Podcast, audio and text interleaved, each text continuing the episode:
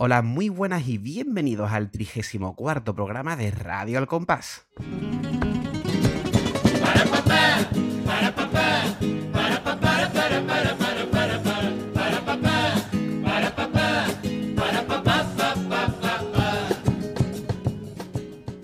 El mes pasado analizamos una comparsa y aunque siempre digo que en esta segunda etapa hacemos un poquito lo que nos da la gana, hombre, no vamos a analizar dos, dos comparsas seguidas, ¿no? Si, si, lo podemos, si lo podemos evitar. Así que este mes traemos una chirigota.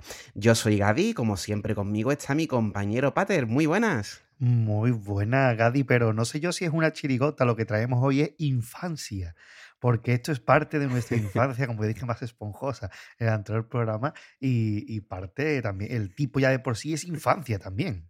Desde luego, porque vamos a hablar de Blancanieves y los siete enanitos, una chirigota de los carapapas del año 1997 y que el nombre no engaña. O sea, yo creo que los carapapas, una de sus características que poquitas veces eh, tenían el, el, el, nombre de sus agrupaciones, tenía una interpretación más allá de lo evidente, y en este caso, pues efectivamente, iban representando la película del Disney del año 37, nada menos, ¿eh? 37 era, si me lo recuerdo, ¿verdad? Sí, sí, una película anterior a la Segunda Guerra Mundial. Es muy heavy esto. pues ellos la retoman porque verá que por aquella época surgen, eh, bueno, a Disney le da por hacer versiones en VHS, para la gente más joven, en las cintas de vídeos antiguas grandes que no habéis visto en vuestra vida, pues eso. Y la verdad es que se revitalizan todos estos clásicos. Eh, y bueno, por eso mmm, se hablan mucho en otros repertorios también de, la época de las películas de Disney. Y aquí pues simplemente se toma esa película, el primer clásico de Disney, pues como protagonistas de esta agrupación, aprovechando también que eran ocho componentes. Efectivamente, algo muy propio de esta agrupación. Así que como ya están viendo, vamos a hacer como el paso doble de Blancanieves, que va directo, al pie, es remate del tirón. Y vamos a empezar ya a hablar de Blancanieves. Este programa no vamos a hacer preámbulo en historia del tirón, ¿te parece? Me parece estupendo.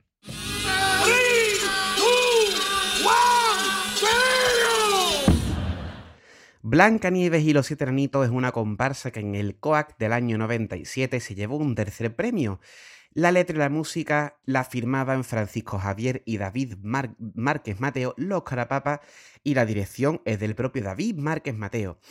Y Pater, estos señores, ¿por qué les dice los Carapapa? Porque creo que es por el padre, pero yo nunca tuve claro en qué o quién fue el Carapapa, digamos, original. Carapapa original es el padre, que además regentaba un bar allí en la en el barrio de la Viña, donde ellos pues se criaron entre ambiente carnavalesco y el padre es un gran chirigotero que hasta hace muy poco está saliendo con la chirigota de los viejos y sobre todo también ha salido muchos años de bombista, de allá que su hijo eh, Francisco Javier sea el bombista de esta agrupación y retoma un poquito la tradición del padre, pero el carapapa original es el padre de estos dos buenos señores. Maravillosísimo. Pues ya está, duda resuelta. Yo es que siempre escucho a los carapapa, que son los hijos del carapapa, y yo decía, vale, ¿y este hombre en qué sale? Pues nada, ahí nos la has aclarado tú. Precisamente una de las características de esta chirigota, una de las muchas que la hacen un poco diferente a lo que estamos acostumbrados, es precisamente la instrumentación, Pater, porque esta agrupación salía sin guitarra.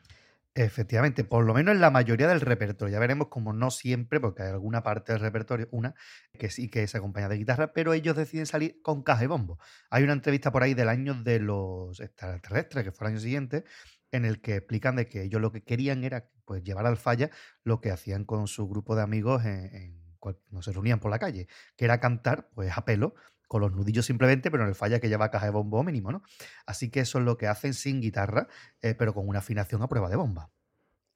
Y luego también otra característica importante es lo que ya has indicado, que es el hecho de que salen ocho componentes, que si mal no recuerdo es el mínimo la chirigota.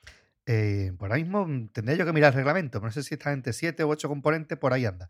¿Sabes? Dependiendo de sí, cómo lo coja, pero por ahí, de lo, si no es el mínimo, es el casi mínimo. Cerquita del mínimo estamos. Y es algo que también es muy raro de ver ya en la época y hoy en día yo creo que una agrupación de ocho componentes, vamos, que yo recu no recuerdo de hace muchísimos años que se diera esta, esta circunstancia. Bueno, David Maya sí estuvo sacando hace unos años, creo que no sé si fue en 2020 la última que sacó de, esta, de este estilo, un poco a, en esta línea, también de chirigota sin caja ni bombo, pero sin guitarra, con caja y bombo nada más.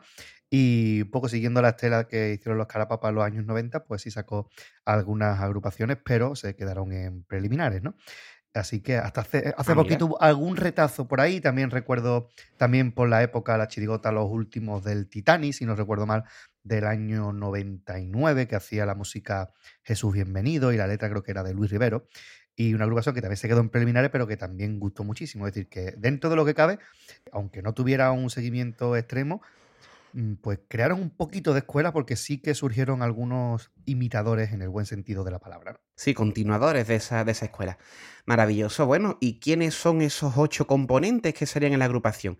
Pues vamos a pasar, como siempre, a enumerarlos en, en este pequeño repasito por la agrupación. En la instrumentación, pues tenemos a Iván Chamorro Silva en la caja y, como ya has anunciado, Francisco Javier Márquez Mateo, el carapapa, en el bombo. Y en las voces, pues las otras seis personas. Emilio Berigistain Escalante, Daniel González Delgado, David Gutiérrez Martín, David Márquez Mateo, el otro carapapa, Moisés Rodríguez Botana, Manuel Sánchez Monreal, que es Lolo Pingüino. Bueno, de aquí destacadísimo, pues el caja, que sigue siendo hoy día el caja de la chirigota de Veraluque, pues era el, caja de esta agrupación. Emilio Beriguistain es el que hacía de Blanca Nieves, el que iba en el centro de la chirigota, por lo menos hasta que sigue con los hermanos Carapapa, que es hasta el comando Pupa en el año 2002. Después, posteriormente, ha dejado de salir durante muchos años, volvió con los famosos, después sacó, salió también un cuarteto de Antonio Rivas, pero ya ha sido su aparición muchísimo más mm, más esporádica, ¿no? Y Daniel González Delgado, que me parece un ejemplo clarísimo de lealtad, porque es un componente que lleva con los carapapas desde lo que quedó de la banda del tío Perete hasta eh, esta última de los Indomables de 2022, porque este año no salió, si no hubiera también estado este hombre. Así que lleva en comparsa, chirigota, todo para adelante, Daniel González Delgado, a veces en primera fila, a veces en segunda, da igual, pero siempre fiel a, los carapapas, o sea que también es de agradecer y, poco visible en el carnaval. Y después, por otro lado, otros dos nombres que suenan, pues Moy Botana, que ha salido este año, por ejemplo, en la chirigota de Cascana y otros años salido también con el Cherry. Recuerden la Barbie de Sky Story que se desmayó en el falla. Pues ese era este buen señor. También ha salido, ha salido con Antonio Martín, es decir, tiene una trayectoria importante. Y Lolo Pingüino, pues una de las voces destacadas, no solo en Chirigota, sino también en comparsa, lo hemos visto con Juan Carlos Aragón, con Juan Fernández, etc. Así que una voz también destacada del carnaval, poquitos, pero, pero intensos, ¿eh? Pero bien ha venido. Oye, Emilio Beriguistay me la ha puesto difícil ¿eh? para el apellido, pero ahí. Madre el primero para decir, venga, lúcete. Pero lo ha dicho bien, ¿eh? Hay apellidos más raros que hasta más en decirlo. Sí, sí, sí, sí, sí. Eh, eso sobrevivido bien. Más un apellido que, que, si te traba no pasa nada. Brisbane es como. Sale, ¿no? Sí, es como una velocidad. Pasamos al contexto carnavalesco, a lo que es los premios del concurso de aquel año, y tenemos que decir que de nuevo, igual que el programa anterior, vamos a leerlo solamente, no vamos a comentarlo, porque ya este es el tercer programa que hacemos también del año 97. El primero que hicimos de este año fue el número 9, refiriéndonos al cuarteto ser o no ser y ya ahí pues hicimos un comentario más pormenorizado de cada uno de estos de estas agrupaciones que vamos a enumerar a continuación. Pero, como siempre, como estamos haciendo últimamente, añadimos los romanceros, el nombre de los romanceros ganadores. Así que sin más, procedo a, a leer los premios del COAD del 97. En coro tuvimos en primer lugar El Habla de Cádiz, un coro de Antonio Martín y Sánchez Reyes, el coro de la Viña. En segundo lugar, El Tío de la Tiza, un coro de Julio Pardo y Antonio Rivas. En tercer lugar, Trinidad, coro de los niños. Y en cuarto lugar, De cada gaditano, un coro mixto de San Fernando. En cuanto a las comparsas, en primer lugar quedó Los Buscavidas de Antonio Martín. El segundo premio fue para El Vapor de Antonio Martínez Ares. El tercero para La Botica de Tino Tobar. Y el cuarto para Dando Leña de Quiñones y Pepe Martínez. En cuanto a la chirigota, ganó los Aleluyas del Sheriff. En segundo lugar, banda de música Cagarruta del Monte, que es esa agrupación que escuchamos siempre al final de cada programa. En tercer lugar, esta que nos ocupa, Blancanieve y los Citranitos, de los Calapapas. Y en cuarto premio, Guasa Cubana, una chirigota de Manolo Santander y José Manuel Prada. Los cuartetos fueron tres. El primero, Cero No Ser, del Gómez y Caracol, el que ya analizamos en ese programa número 9. En segundo lugar, los auténticos micromachines de Valdés y Bocuñano y el tercer lugar fue para Cuarteto Local de Vera Luque. Y en cuanto a los romanceros, tenemos que nombrar a La venganza de un hombre llamado Ketama, que fue el primer premio. El segundo premio fue para Parto in litro. In litro, ¿eh? Litro de litrona. Cuidado ahí, que no se confundan ustedes con las letras. Y en tercer lugar, El Padrino, que supongo, Pater, que en el año 97 poquitas referencias tendrás tú de estos, estos romanceros, ¿verdad? Bueno, solamente del primero, que obviamente es del Ketama, eh, uno de los grandes baluartes del romancero, una persona, un, bueno, un personaje, un personaje donde lo haya. Nosotros tuvimos al Cookie, que es su, su inseparable compañero de batalla, no sé exactamente si este romancero estuvo escrito por el Cookie o no. Yo creo que sí.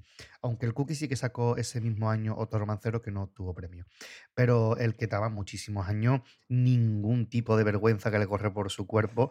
Y uno de los grandes. no sé si es el único primer premio o de los poquitos primeros premios que tiene. Así que la venganza de un hombre llamado Ketama, que el nombre es una auténtica maravilla. Los otros dos, pues la verdad, no sé ahora mismo de quién son, está buscándolo y no lo he encontrado. Tenemos así romanceros más antiguos, los años 90 tenemos menos datos, tenemos los datos oficiales, pero no sabemos muy bien de quiénes son. Así que, por lo menos este sí, el Ketama consiguió el primer premio en este año 97 en romancero. Perfectísimamente. Y en cuanto a las antifaces de oro, Dios Momos y Pregón, pues vamos a hacer el pequeñito repaso también. El pregonero del carnaval del 97 fue el comparsista Antonio Martín García. El antifaz de oro fue para el gran director de comparsa José Pérez Toledo, Pepe El Caja. Y el dios Momo fue encarnado por Luis Ripoll, precisamente el autor del que hicimos el análisis anterior. Y ya está, chimpún. Y tres, que, carnaval más comparsista, ¿eh? Comparsista como antifaz, comparsista de Dios Momo y comparsista como, como pregonero, nada más y nada menos. Y así como curiosidad del año 97, bueno, eh, Blancanieves y Tranito es la primera final de los Carapapas como autores y como componentes, que no está nada mal. Comparte también ese hito de ser primero en algo, en que también el Cherry es el primer, primer premio que consigue. También la primera chirigota de Manolo Santander con autoría más o menos completa que pasa a una final. También al primer cuarteto con autoría del Gómez, que se lleva un primer premio, y primer, primer, primer premio, bueno, primer, primera final y primer premio para el Vera Luque con cuarteto local. Así que es una finales de primero y también de último, porque también fue el último primer premio del coro de la viña. Y también, aprovechando, no, iba a decir algo más, pero no, me he equivocado. Así que ah, ahí está, eh, como datos de primeros y últimos en este carnaval del 97. ¿Sabes que me gustan estos pamplinas? Hombre, sí, sí que es verdad que eso no es raro decir el primer primer premio. Claro, hay agrupaciones que tienen muchísimos primeros premios. En el caso de Chile, pues no son tantísimos, pero tiene varios primeros premios. En este caso yo quiero decir que es el primer premio que tiene el Vera Luque, pero no es un primer premio, es un tercero. Así que es un, me he dicho yo la lío un poquito ahí, me he arreliado, pero bueno, no he salido de la atolladero, ¿se ha entendido? Te has reliado en una manta. Pues sin más historia, vamos a pasar a la presentación de Blancanieves y los citranitos. Y a partir de ahí, pues como siempre hacemos, explicamos el, el tipo, aunque bueno, tampoco tiene mucho más que explicar de lo que ya hemos dicho, pero bueno, vamos a escuchar la presentación de esta pedazo de chirigota.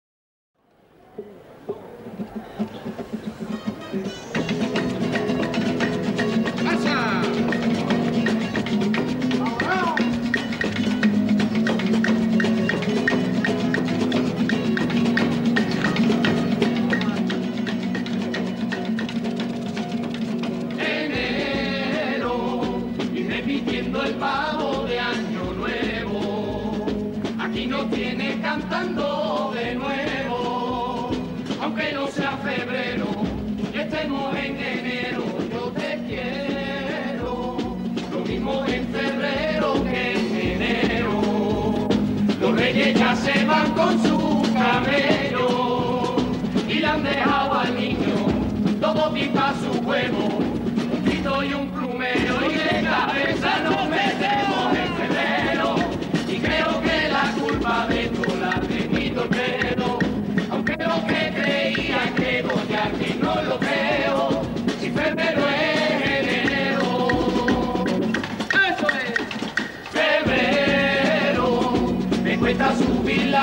la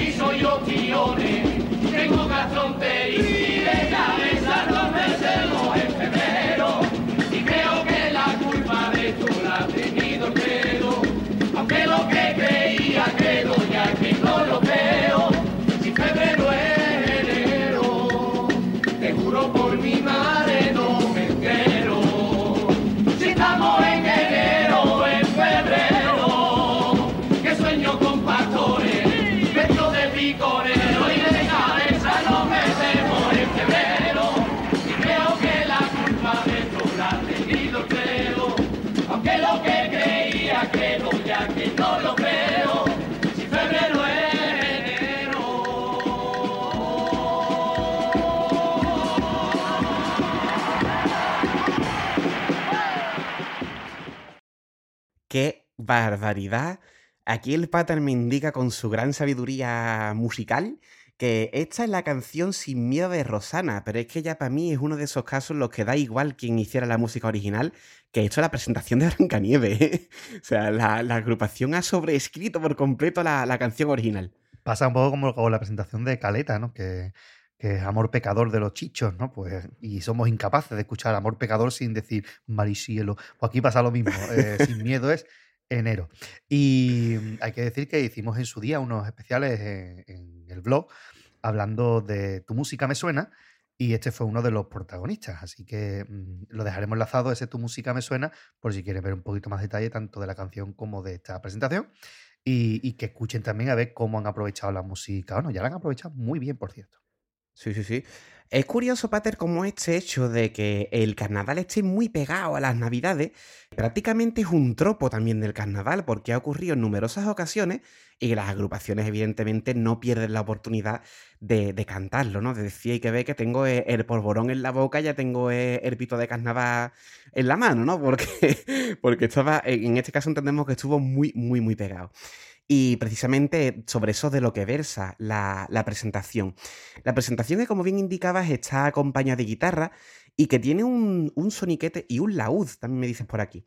Y tiene un soniquete muy particular, aparte de que tiene una, una afinación increíble, precisamente por el hecho de que son nada más que ocho personas, ¿no? No suena no suena tan lleno, por así decirlo, tiene un sonido diferente a esas, a esas chiricotas que, pues, pues eso, que tienen sus 15 componentes. Y resultaba raro cuando Ángel subiera sacó los 12 y con 12 componentes nada más, le resultaba extraño, pues imagínate ir con 8 y, nada más que acompañarte de la guitarra y del laúd, en este caso, la guitarra la tocaba David Carapapa y la, el laúd tocaba Moy Botana, encarnando Moy Botana al mudito pero cantaba, ¿eh? Y algo que faltaba también que fuera uno también, hubieran vestido a uno de maniquí como el cuarto de rota, ¿no? Una presentación que no tiene ni un chiste, pero, y dirán ustedes, ¿por qué hacen esta presentación si no nombran a nada a Blancanieves? Porque no hace falta. En el momento en el que se abren las cortinas ya se sabe de qué van. ¿Y para qué va a explicar? Si ya después va a contar toda la historia en el popurrí, ¿para qué me ha dedicado una presentación a decir cosas que me pueden quitar después peso en el popurrí? Pues hago esta reflexión extraña sobre em, el febrero y el enero, que todo es un juego de confusión entre estos dos meses y aprovechan para dar un toque crítico con la cuesta de enero, los sueldos no suben, las rebajas no bajan. Y bueno, y toda la culpa de esto la tienen el credo que es que no lo creen. Saben que el, carnaval se atrasa o se adelanta según la fecha en la que caigan las semanas antes, por tanto el miércoles de ceniza, que marca el supuesto final del carnaval. Y digo supuesto porque cada día arañamos dos semanitas más. Y cada vez más arañamos. Así que por delante y por atrás. Así que, pues por ahí tiene eso que esa referencia al credo, para que no sepa todavía que el carnaval tiene esa fecha por el, el calendario litúrgico, en este caso, de la religión católica, aunque hay gente que sí aboga por poner una fecha mm, fija para el carnaval independientemente de la Semana Santa. Claro, podemos entender que los carapapas como que abogan un poquito por eso, ¿no? dando aquí el toquecito. Y me gusta muchísimo el verso este de, aunque lo que creía credo ya que no lo creo. Está, muy bien tiradito, ¿eh? Y es que es eso lo que caracteriza muchísimo a esta, a esta agrupación, ya aquí nos adelanta muchas cosas. Lo primero es que los pasodobles tienen poco que ver, digamos, con el, con el tipo, ¿de acuerdo? Es, otro caso muy parecido al, anterior en el que el disfraz, más que un tipo, es un disfraz, o sea, van vestidos de, de Blancanieves y ella la presentación tuvieron las indicado que no, digamos, no hace referencia ninguna a Blancanieves porque no hace falta, ¿no? ¿Qué vas a presentar si, como ya bien indicaste al principio, por los VHS todos conocen a Blancanieves y es, un, es una historia muy popular en, en, aquel entonces? Y los pasodobles, pues van también en, en otro sentido, es decir, no es, no es uno de estos casos que insistimos, es otra opción de hacer una agrupación igual de Valeria que cualquier otra, no es uno de estos casos en los que se le saca el máximo provecho a un tipo, sino que ellos van vestidos de blanca nieve y cantan sus cosas. Y ya está. Es, efectivamente, hay algunos pasobles que sí hacen alguna referencia, pero más al hecho de haber escogido ese tipo que aprovechar el tipo de por sí. Eh, por ejemplo, me viene a la mente el pasodoble maravilloso que tiene de Blanca Nieve eh, la muchacha de Recogelado al Canijo, ¿no? que es un pasodoble hablando sobre la cocaína. Pues la aprovecharon por ahí. En este caso no, simplemente se habla del tipo en algunos pasodobles, pero se habla sobre todo, bueno, los dos pasodobles de presentación que tiene, el que cantaron en la final y que cantaron en preliminares, pero se hablará más de la elección propia del tipo que, aprovechar todo esto. Pero bueno, Así que no hacía falta mucho más allá. Lo que sí es verdad que harán será sacarle todo el partido a su versión carnavalesca en el Popurrí, que será la última pieza dentro de tres o cuatro horas que lleguemos a él. Y bueno, decíamos que no hay mucho más que decir del tipo en sí, de este disfraz. Realmente, si ven ustedes vídeos y el montaje que, como siempre digo, hace el pater para YouTube, podrán ver que los tipos están muy conseguidos. ¿eh? Así que no sería raro que eso que nos dicen en la, en la presentación de que deben el tipo, que fuera cierto, porque están logradísimos. Los enanitos parecen realmente los enanitos de la película, o sea, parece que le hayan arrancado de la, del, VHS para traerlo de allá. Lo mismo que, lo mismo que Blancanieves, que incluso tiene su traje, ¿no? Esta. No sé cómo se llama esa parte en concreto, pero estas hombreras gordas, ¿no? Esta parte de, de arriba del, del, brazo, así como hinchada, tiene un nombre, me perdonen ahora mismo, no caigo, no sé cómo se llama, pero bueno, todo más o menos nos hacemos una idea, ya digo, lo podrán ver ustedes, y es que están eso, insisto, calcados, están sacados del VHS al, al escenario del falla. Y aunque Emilio Bergistain sí que sea el más alto de la agrupación, lleva unos zapatos con alzas para parecer un poco más alto que sus compañeros, porque los otros no son enanos, son más bajitos que él, pero no son enanos y se distingue. Por cierto, si ven el vídeo de que ha subido Archivo de Carnaval de la actuación en preliminares, verán cómo después de cantar la presentación haciendo pasacalle, Blancanieves se tropieza con el traje y se cae. que por eso yo me, siempre me he fijado que en posteriores actuaciones va andando haciendo pasacalle con la falda subida que era una forma, una cosa que hacía mucho Blancanieves, pero yo decía, ¿por qué hace eso si se ven, si se ve el truco? Pues porque se cae. Entonces, para evitar que se vuelva a pegar un rodillazo, el hombre va pues imitando el gesto de Blancanieves de agarrarse las faldas, pues para no volver a tropezarse, porque quiera que no, caerse de, de una plataforma y levantarse no es nada fácil. Hombre, se daría un buen jardazo, desde luego. Y un poquito más podemos decir de la presentación, ¿verdad? Pues que vamos a ir ya descubriendo este paso doble, vamos a ir paladeando el paso doble de Blancanieve porque esto es impresionante.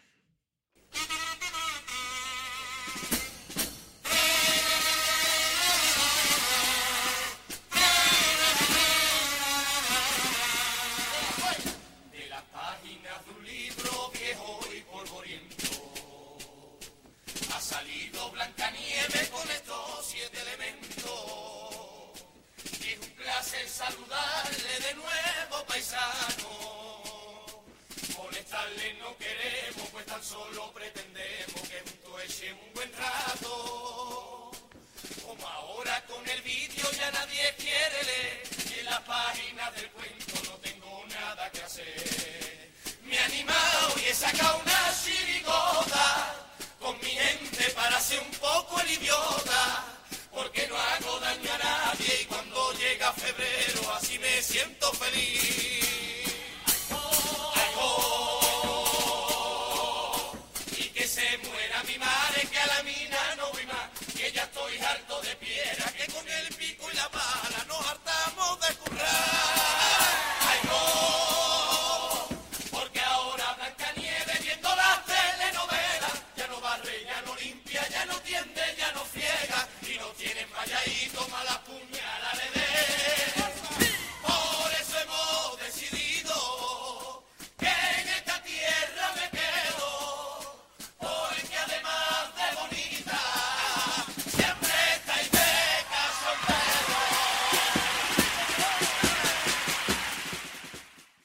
Paso doble de presentación.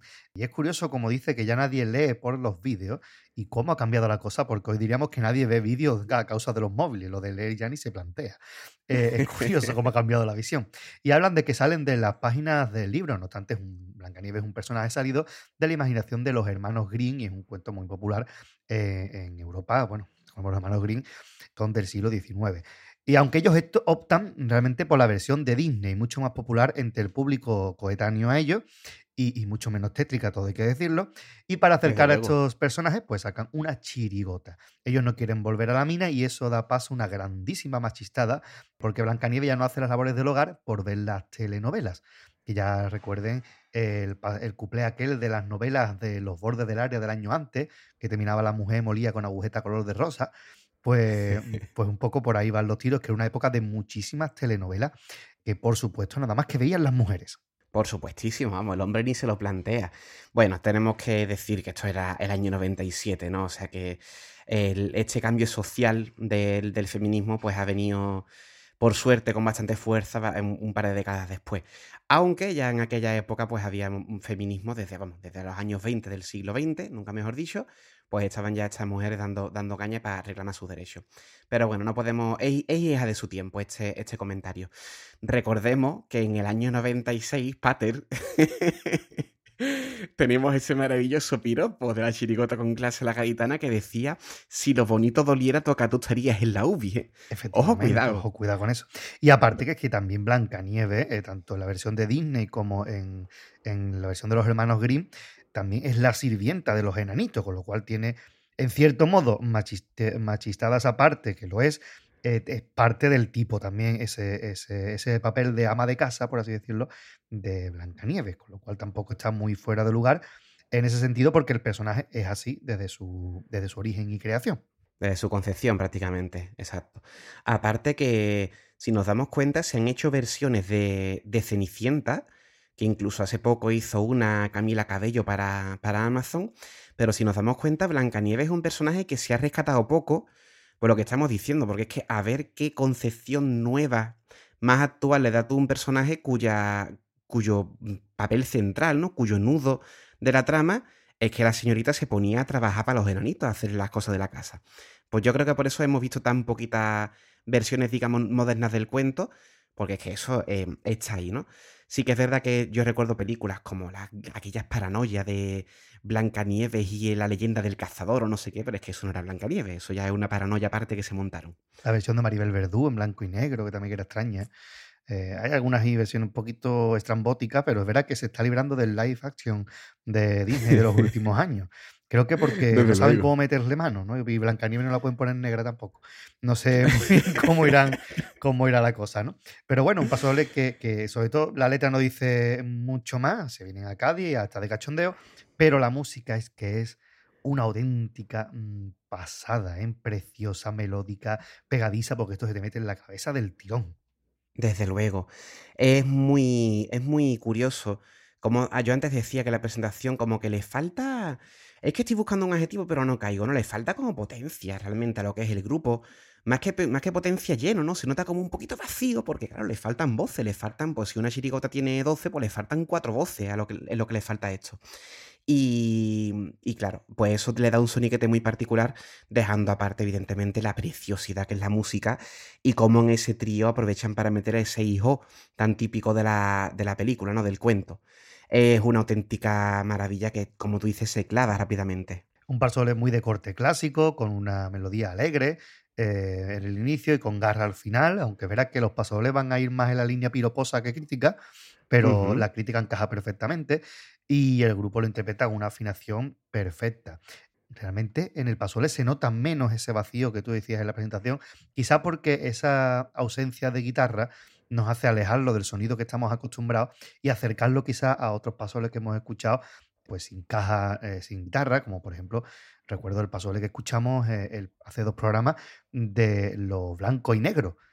En, la, en aquel paso doble creo que no llevaba guitarra y también los pajeros de Paco Alba que lo escuchamos con Antonio Riva que tampoco llevaban guitarra y nos acerca un poquito más a ese sonido de agrupación con una afinación realmente brutal, ¿eh? con una cosita muy sencillita, un tenor y una segunda muy pegadito, y con dos o tres contratos que hacían pues entre los pingüinos y el carapapa. Así que poquito más para un, para un paso que no necesita más adorno que él mismo, porque en sí es precioso. Y es que no cabe duda que David Márquez Mateo es uno de los grandes músicos del Carnaval de Cádiz y para mi gusto brilló especialmente en la modalidad de chirigota en todas las que sacaron, porque si nos vamos a los últimos años, la última chirigota que saca es la de Napoleón y es un auténtico caramelito de paso doble. Así que David Márquez Mate es un pedazo de músico como la copa de un pino y aquí lo demuestra con este pedazo de paso doble. Es que es un paso doble, que me perdonen la expresión, ¿no? Pero es que es un paso doble que suena a Cádiz. O sea, este paso doble de corte clásico, sencillito, fácil de aprender, pero muy difícil de interpretar, de interpretar. Esta compleja sencillez, ¿no? De las que se ha hablado alguna vez, no recuerdo de quién era la expresión. Y es que realmente eh, tenemos la conjunción de todo. Es un paso doble que se aprende muy fácil, que se queda muy fácil en la cabeza, que se puede cantar sin mayores problemas con un, colega que te encuentra en la calle y que te, te lía ahí con, a cantar paso doble. pero es que realmente mm, es un- uno de esos pasodobles que no necesita más, ¿no? Que no le hace falta la guitarra para brillar porque ya de por sí melódicamente en esta interpretación eh, luce por méritos propios. Es una auténtica barbaridad que de verdad, o sea, estoy totalmente de acuerdo con lo que has dicho, los, los carapapas en Chirigota eran una auténtica barbaridad en cuanto a la música. Y vamos a ver por un segundo que también es piroposo y que viene a hacer como una especie de justicia a un pasoble que habían escrito un año antes. Ahora lo contamos, primero lo escuchamos envuelto en mi fantasía y verán ustedes después por qué digo mi y no la, porque ese será otro pasoble.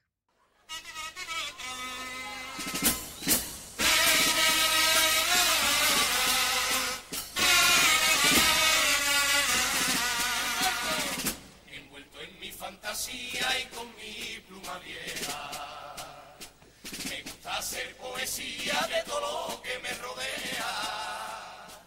Y esta vez quiero escribirle a la caja unos versos. Compañera inseparable de coplas en carnavales cuando se acerca febrero. La que ama el bombo como nunca nadie supo amar, la que parece una niña cuando se le oye sonar. Esa que tiene por boca un bordonero y parece hablar al tocar su pellejo. Y de la que la guitarra cuando obedece lo rabia por no tener su compás. Ay, oh, se te oye sonar De que enseguida se arranque el bombo con su pasacalle para poderte acompañar Ay, oh,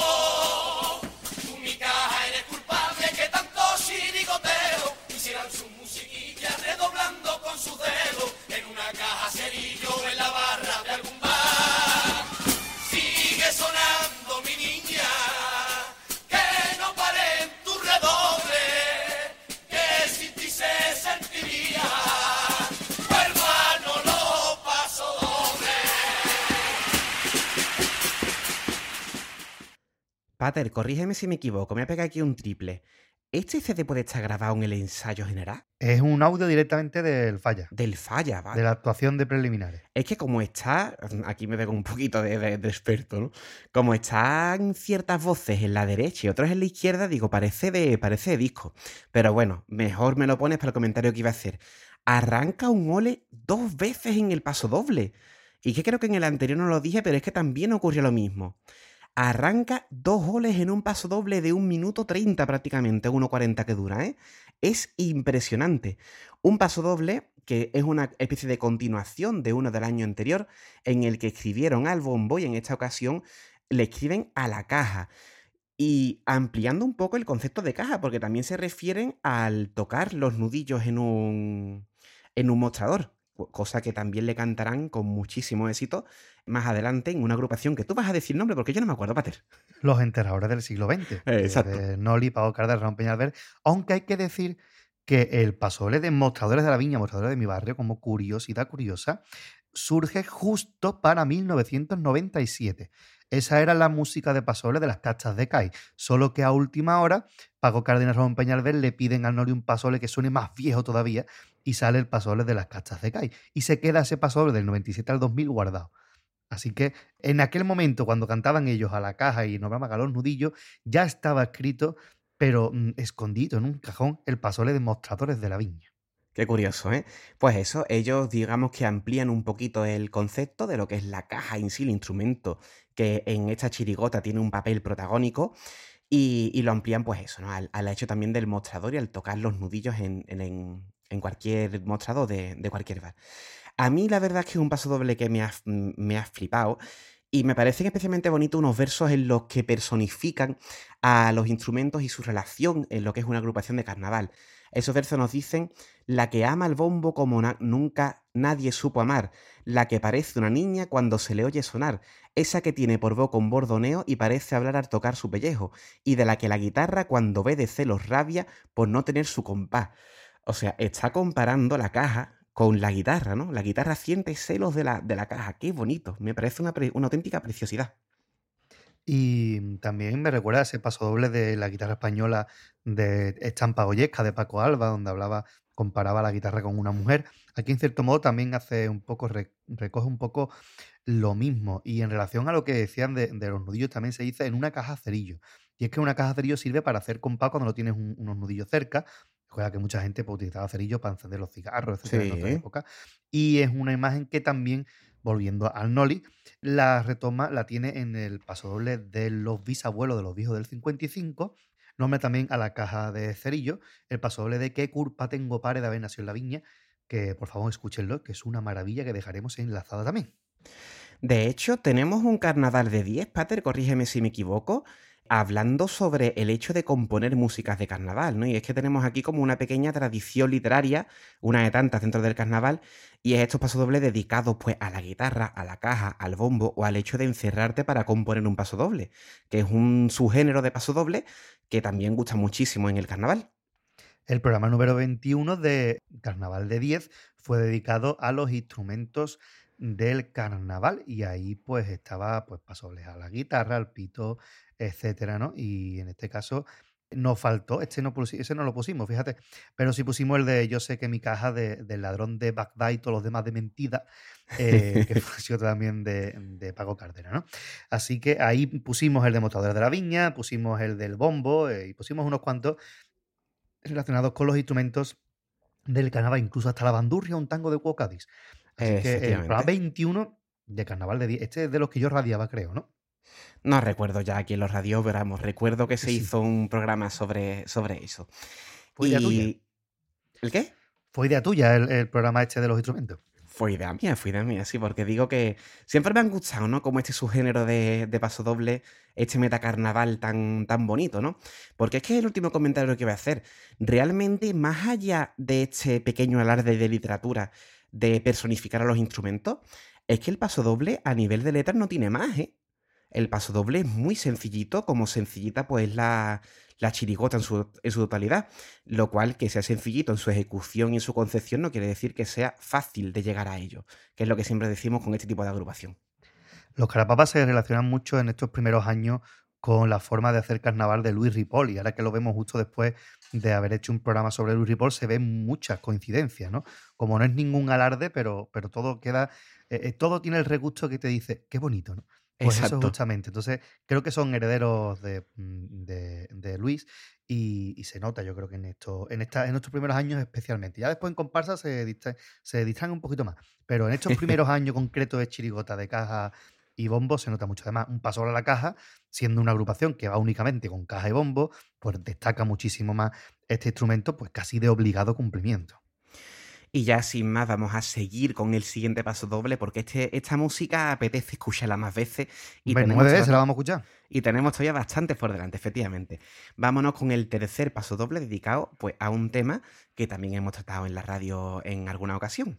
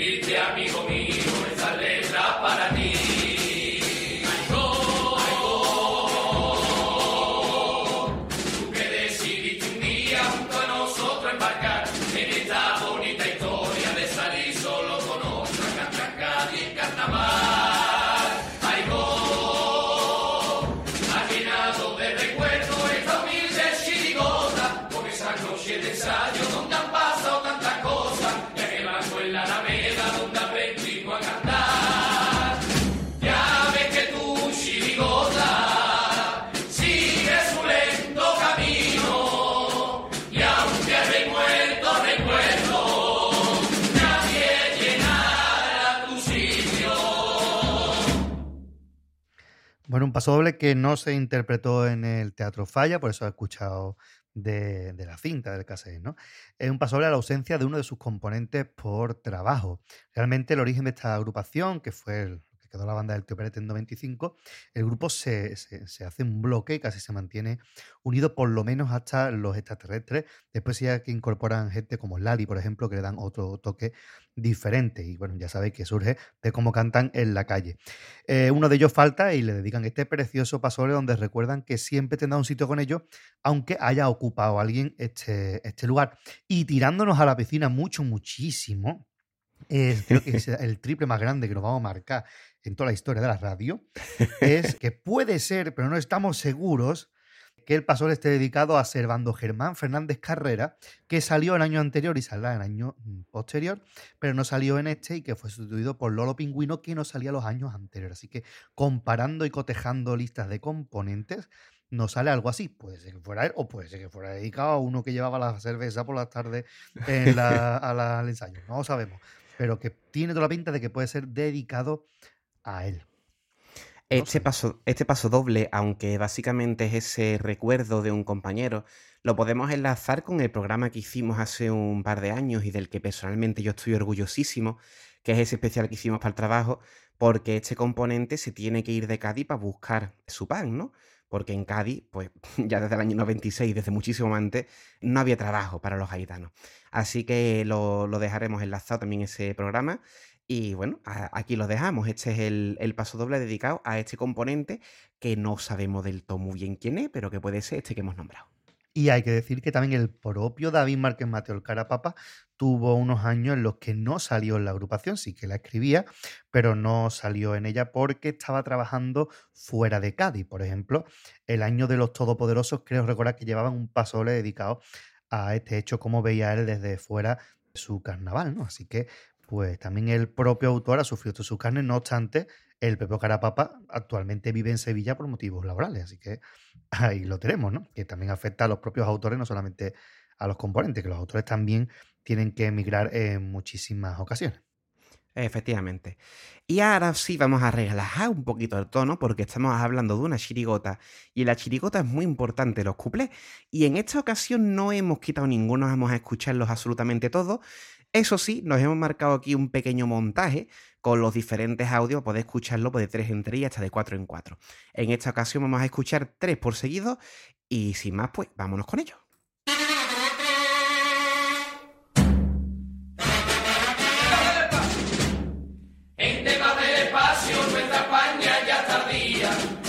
Por la tele, el otro día.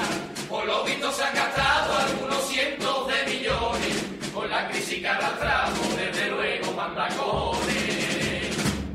después fue maná, pobrecito cohete.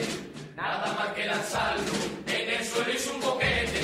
Por eso digo yo, que no lancen más cohetes y que estudien la manera para ver si bajan los manoletes. Me gusta que Blancanieves se agacha a darme un besito, porque con las rodillitas me hace cosquillas los huevecitos.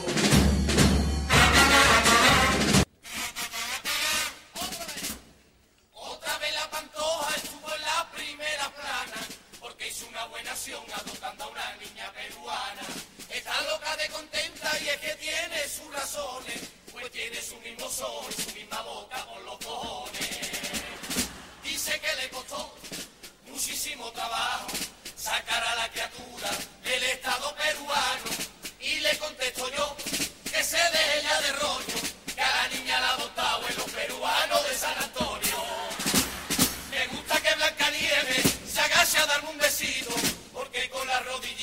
hace cosquillas los huevecitos.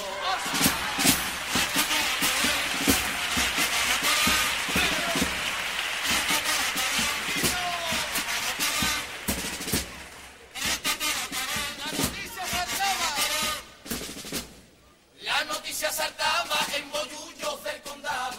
Media docena de niños venían al mundo en un mismo parto. El padre de la criatura es albañil y cobra poco. Reza todas las noches para que le toque la monoloto. ¿Qué potencia sexual el hombre no tendría? Que hasta le hicieron pruebas para ver cómo lo hacía. Y declaró el doctor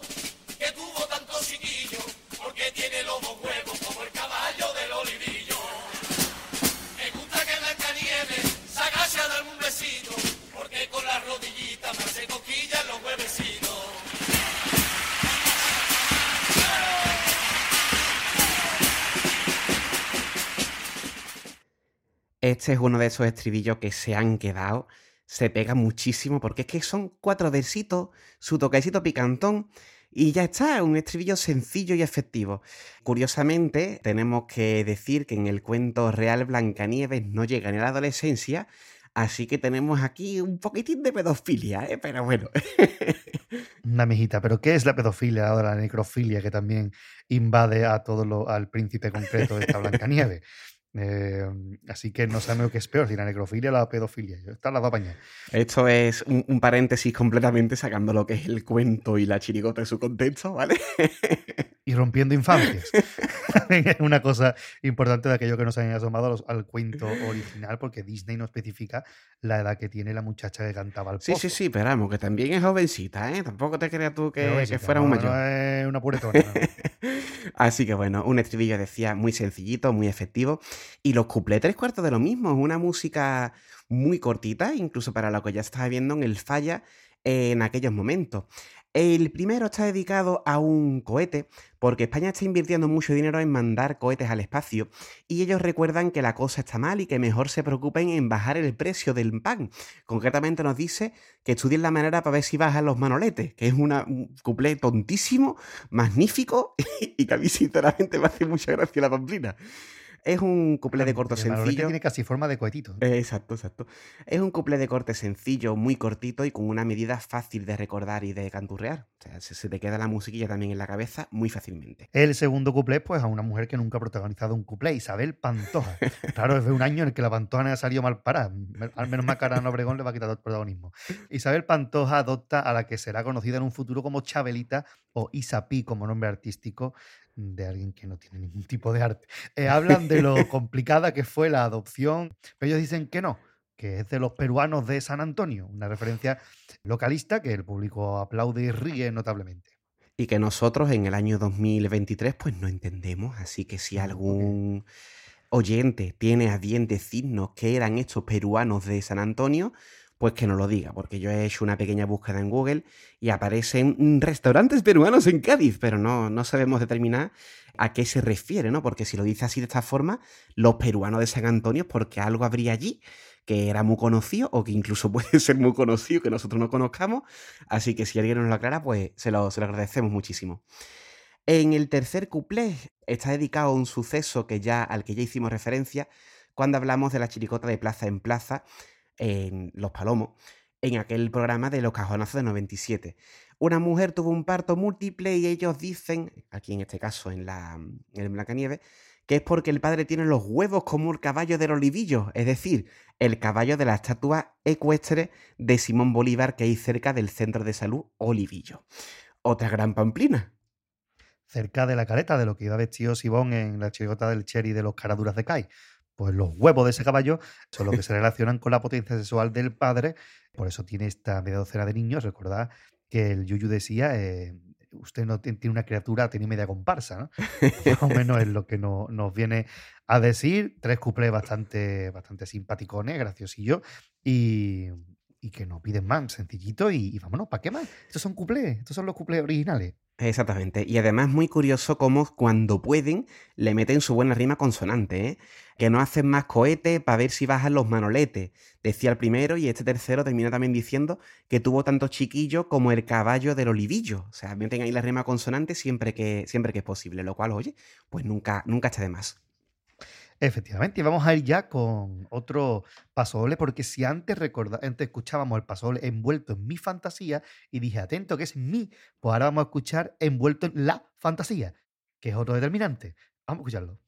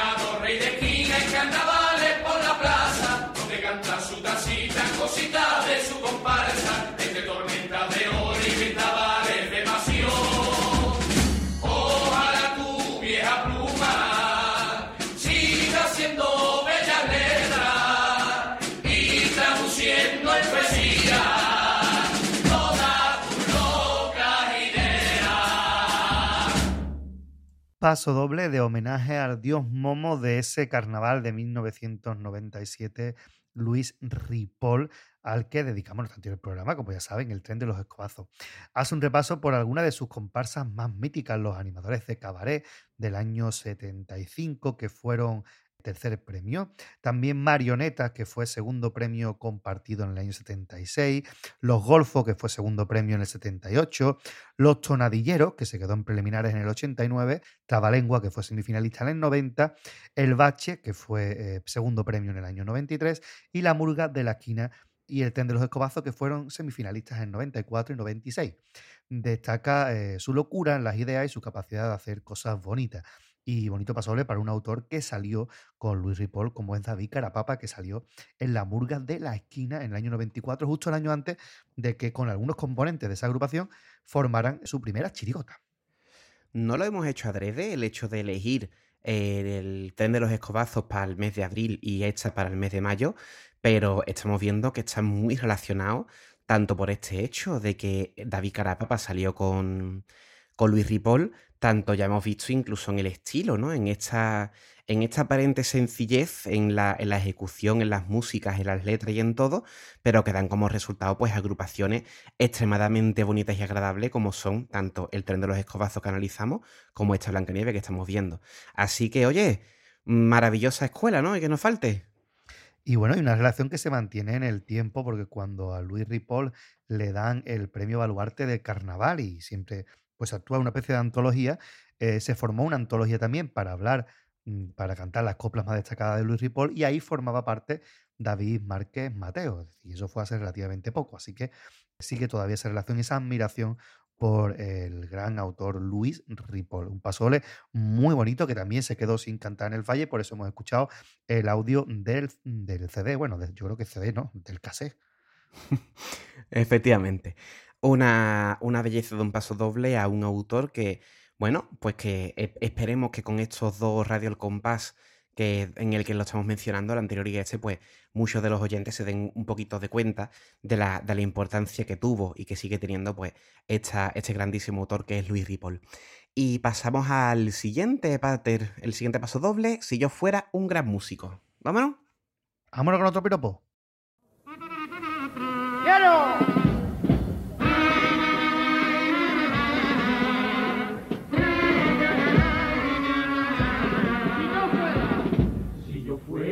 gran músico haría una obra donde cada día apareciera en cada una de sus notas. Empezaría con do como nota primera, con el do que es el dorado que el sol nos deja su paso cuando cruza la alameda. Seguiría con la cala la segunda nota re, el bebé la realeza que esta tierra vio nacer. Con el mi expresaría mis deseos, a mi tierra, a mi gente y a mi sueño. Y el pa representaría la loca fantasía propia de un loco querer. Ay, go. En mi pentagrama sol sería la nota principal, porque el sol es el primero cuando la luna se duerme y quiere a Cádiz despertar.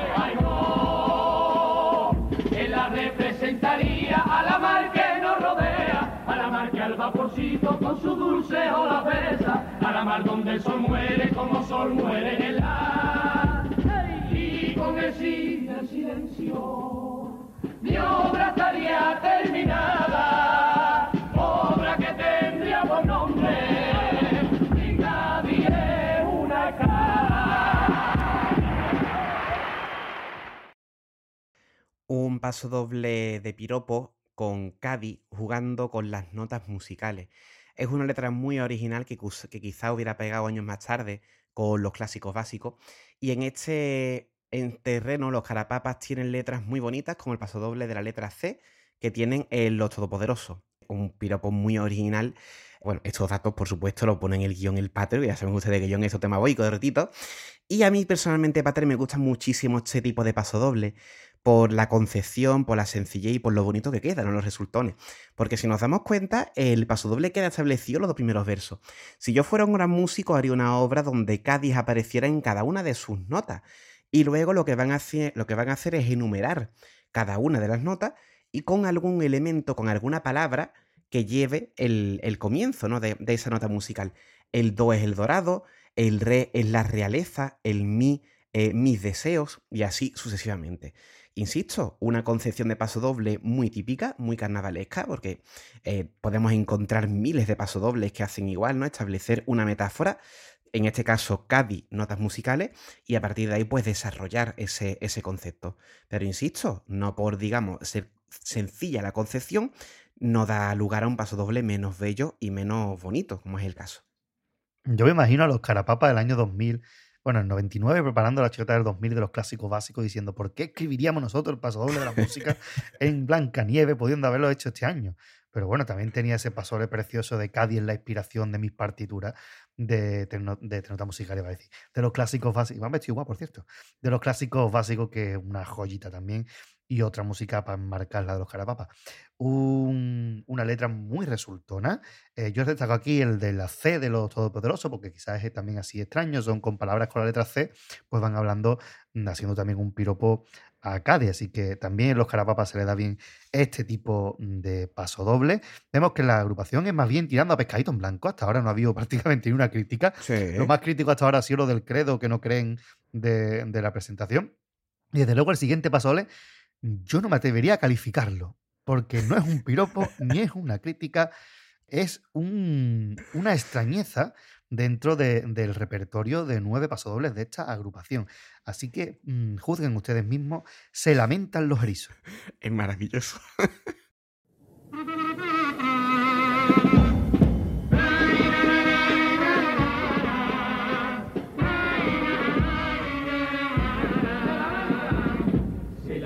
los erizos de su cruel destino, de morir chupeteado con la lengua de un cretino. Reivindican la coñeta sus derechos propios, de vivir en una posa con cocina, cuarto baño, sentadita y dormitorio. Purgadillo y camarones dicen que no aguantan más, que vivir en una poseta donde acaban de orinar la babosa o carajo marinero, como vulgarmente lo conoce el pueblo, solo piden un trabajo para todos los carajos, aunque sea en un.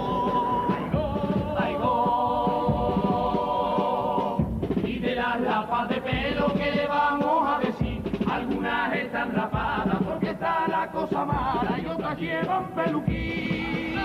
Ay, esta crisis está afectando incluso hasta la caleta. Los cangrejos zapateros ahora arreglan bicicletas y hasta los cangrejos moros están vendiendo Petromar. Vamos a ser solidarios con la lisa moneda y que se vaya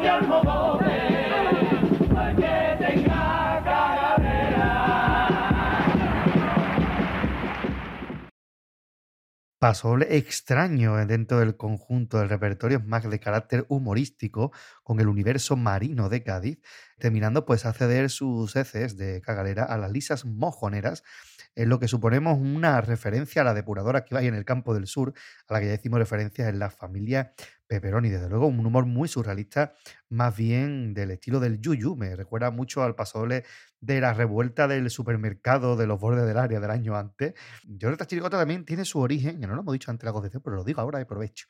Mi teoría sobre esta chirigota es que influye mucho la decisión de, eh, de qué es lo que mm, se premió el año antes. ¿Por qué? Porque el año antes, recordemos, 1996, primer premio Chirigota con clase, una agrupación que le gustó muchísimo a los niños y ellos directamente hacen una agrupación muy dirigida al público infantil. Y después triunfó ese paso doble surrealista de, del supermercado, pues ellos hacen una revuelta de seres marineros con un surrealismo muy, muy, muy, muy extraño, cuanto menos extraño del surrealismo ya es extraño. Así que creo que también está influida por ahí esa agrupación de ver qué es lo que gustó y hacerlo, por supuesto, no es una copia, sino que valiéndose de cosas que gustan, pues hacerlo a su forma, por supuesto, y con muy buen resultado porque arrancan varias risas a lo largo del paso doble. A mí me pirra el momento de esta crisis está afectando incluso hasta la caleta. Los cangrejos zapateros ahora arreglan bicicletas. Pero, señor, que imagino el momento del ensayo. Sí, Yo no eh, sé, yo no sé quién escribir la letra, pero mi reacción al escuchar esto sería aquí yo. ¿Qué te has fumado? Dame una calá, por favor. Echarle más tabaco, ¿no? Mm, es que yo me imagino, imagínate, ponte en el caso que este es el último pasole que llevan. Y han llevado ya ante ocho bonito y de pronto lleva esto. Es ¿Y en qué momento dice el grupo? Ah, pues cantaron en el falla. Porque este sí lo cantaron en el falla. Curioso. ¿eh? Es curiosísimo. Pero es que sobre todo después de... Este es el sexto paso doble, si no me equivoco. Sí, sexto, justo. Llevamos cinco pasodobles muy bonitos, muy melo... Bueno, melódica es la música, ¿no? Pero cinco pasodobles que son piropillos y no sé qué. Y de buenas a primera, con esta música que tenemos ya asociada a ese piropo, que nos canten esto tan extraño, es que rompe por completo con la tónica de la agrupación y a mí me parece una cosa preciosa. Hombre, el mundo, yo creo que lo más rico del mundo son los contrastes. Y no hay nada que contraste más que Blancanieves hablando de lapas de pelo o de carajos de mar. Blancanieves que toda su vida la pasó en el bosque encerrada la pobre. Así que creo que eh, mm, el pasole está muy bien, las cosas como son. Dentro de este género, es verdad que los carapapas no siempre han sido más de pasole serio, por supuesto, pero mm, han llevado de vez en cuando algunas letras así que se escapaban un poquito del halo mm, serio, porque recordemos, por ejemplo, el paso doble que tenían en el comando pupa al amarillo y al azul, el color del equipo de sus amores, que parecía un pasodoble dedicado a cada club de fútbol y terminaba gritando ¡Viva Brasil! ¡Viva Brasil! ¿no? Exacto. O el pasodoble, por ejemplo, de la chirigota de Don Quijote con Cervantes de los pavos reales, que hablaba de mi vecino Nicolás, que se estaba preocupado por un problema y empieza a contar todos los problemas que tiene y acaba diciendo yo seré padre cuando cumpla 85 y terminan rematando el pasodoble con un por el culo de la inco. Es decir, este tipo de letra también pues la llevaban la, chicotas de los carapapas de vez en cuando y este es uno de estos casos en los que bueno, se nos escapa un poquito de la tónica general. Oye, se agradece un chorrito de aire fresco. También tuvimos algo así en la familia Pepperoni con el pasoble de, de las caballas de la barbacoa en, en- en la playa. No, No, oye, una extrañeza. Y bienvenido sea, ¿eh? Es decir, que el- como siempre, como siempre decimos aquí, ya nos guardaríamos nosotros de, liber- de, de coartar la libertad creadora de ningún autor, y más, y más teniendo en cuenta los años que tiene ya esto, no sé qué poquito vamos a coartar, pero bueno, sí que es cierto que se agradecen muchísimo estas cosas. Insisto, incluso teniendo en cuenta este contraste que provoca esta forma de interpretarlo y esta música tan melódica, pues oye, la música al final lo que es una base cantable, ¿no? Y ya el tema del paso doble, pues cada uno que ca- en cada letra, en cada momento, pues el, el autor hace lo que le dé la gana. Y bienvenida sea, insisto, esta, esta rareza.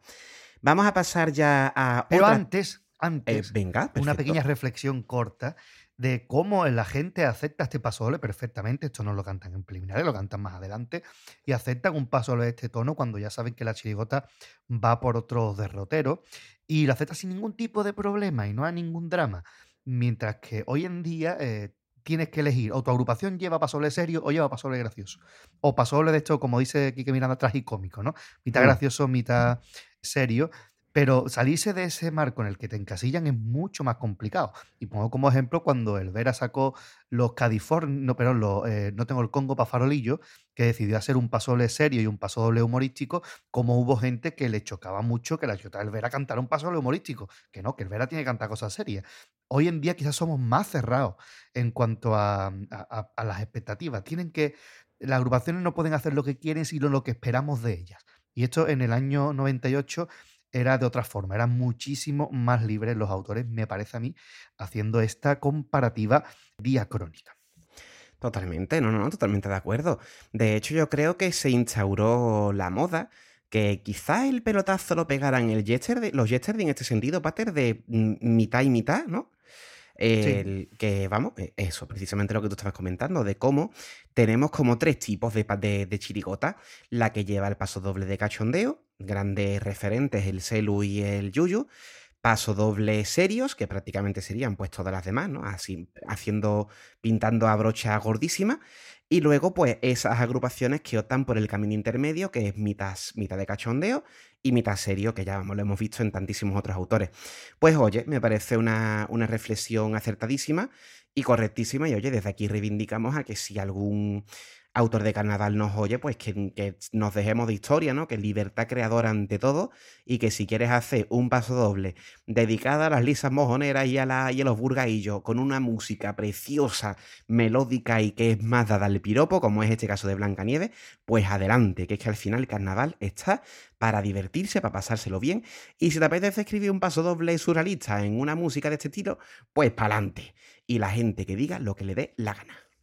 Efectivamente. En el caso contrario, por ejemplo, los que se vinieron del ingrado del Yuyu, todos los pasobles cómicos y uno solo serio, denunciando que se estuvieran escribiendo borderío en el concurso del Falla, que hubiera escrito Yuyu en este 2023. Pues bien, eh, vamos con la siguiente racha de cuplés, que son nada más y nada menos que cuatro en este caso de cuatro audios diferentes. hay, hay, del disco, hay de, la radio, de la tele, hay un mare magnum complejo que ustedes no sabrán perdonar. Así que cuatro cuplecitos en Garsaito o champelado como marca los cánones. Vámonos.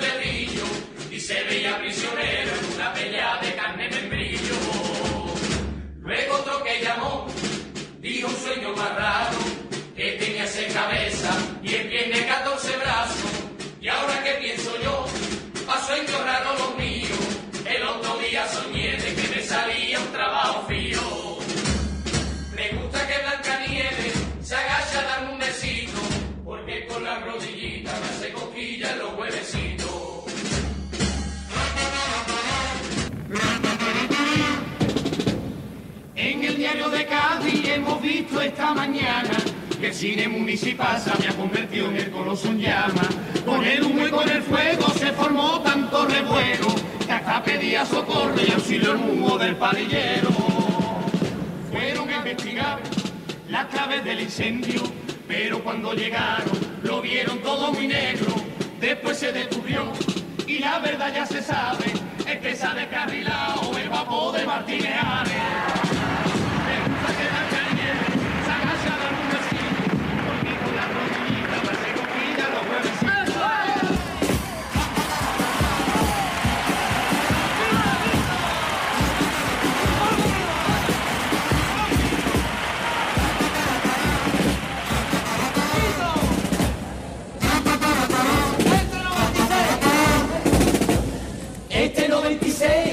Sido un año bisiesto y ha sido un año muy malo que ya se ha ido con todos sus días. Llegó el 97 cargado de buenas noticias, como ha sido la bajada del precio de toda la gasolina. El paro descendió, sube la economía, España va creciendo y progresa Andalucía, pero hay algo mejor que de verdad me emociona, y es que este año volveremos a comer saladilla en la paloma. Me gusta que Blanca Nieve se agacha a darme un besito, porque con la rodillita más se cosquillan los huevecitos.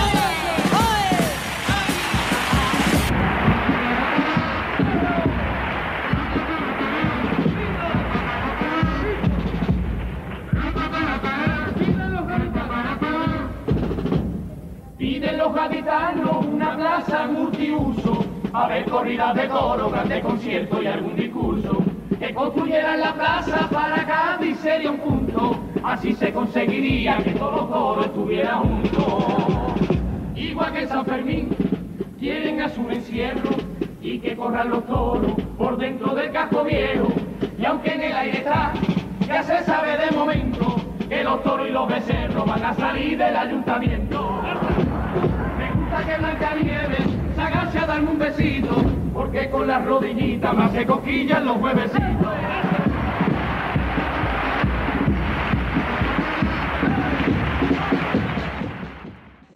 Maravilloso los cuplés, insistimos, con una música muy cortita, muy pegadiza. Y oye, unos cuplés en los que se mantiene ese tono surrealista que han marcado en el paso doble que acabamos de escuchar, pues lo mantienen un poco en, el, en lo que es la letra del cuplé, ¿eh? Y son más críticos los cuplés que los pasodobles. ¿eh? Sí, sí, sí, desde, desde luego.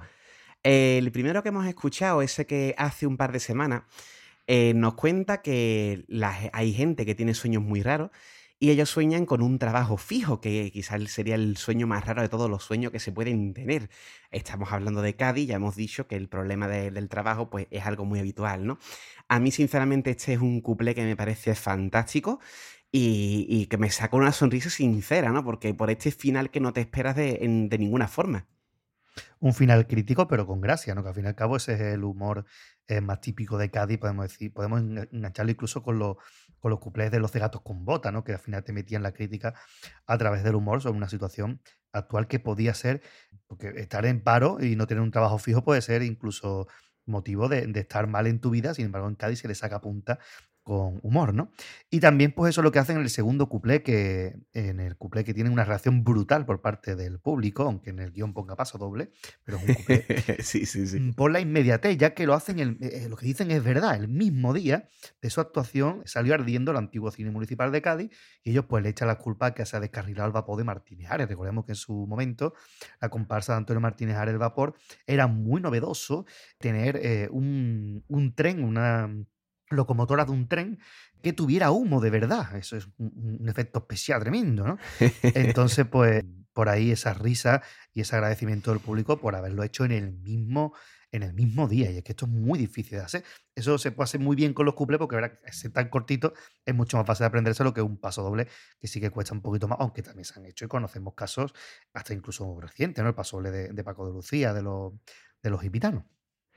Hombre, después el tercer cuplé me parece más fantástico.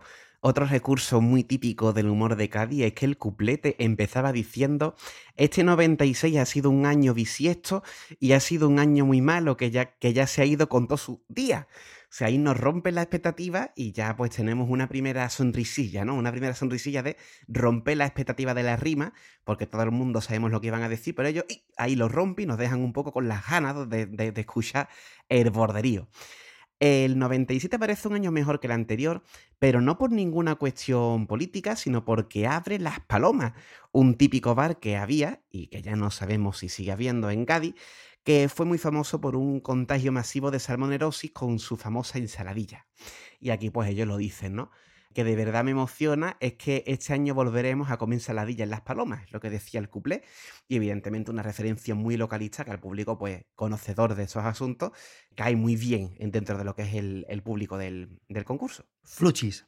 En el año 2011, si no recuerdo mal, salió la chirigota Guatifalien, el último pasajero, que fue una cheta de los Guatifó en el que hablaba de que, bueno, ese año se había rodado en Cádiz la película de Noche y Día de Tom Cruise y Cameron Díaz, creo recordar que fueron, y en la que simulaban que fuera Pamplona y que había un encierro, eh, siendo la calle ancha de Cádiz, pues poco menos que Pamplona. Sí. Eh, y decían esa famosa frase de y pusieron mi Cádiz como Pamplona, mi que Pamplina. Eh, pues hablaban de, de los especialistas que habían ido a hacer esa película, gente que se tiraba de un sin paracaídas, que pegaba salto, que le pegaba explosiones, y al final uno de ellos entró en coma, pero cuando se comió una ensaladilla de las palomas. Era justamente el final de ese cuplé. Así que me ha venido a la mente cuando escuchaba lo de la ensaladilla de las palomas.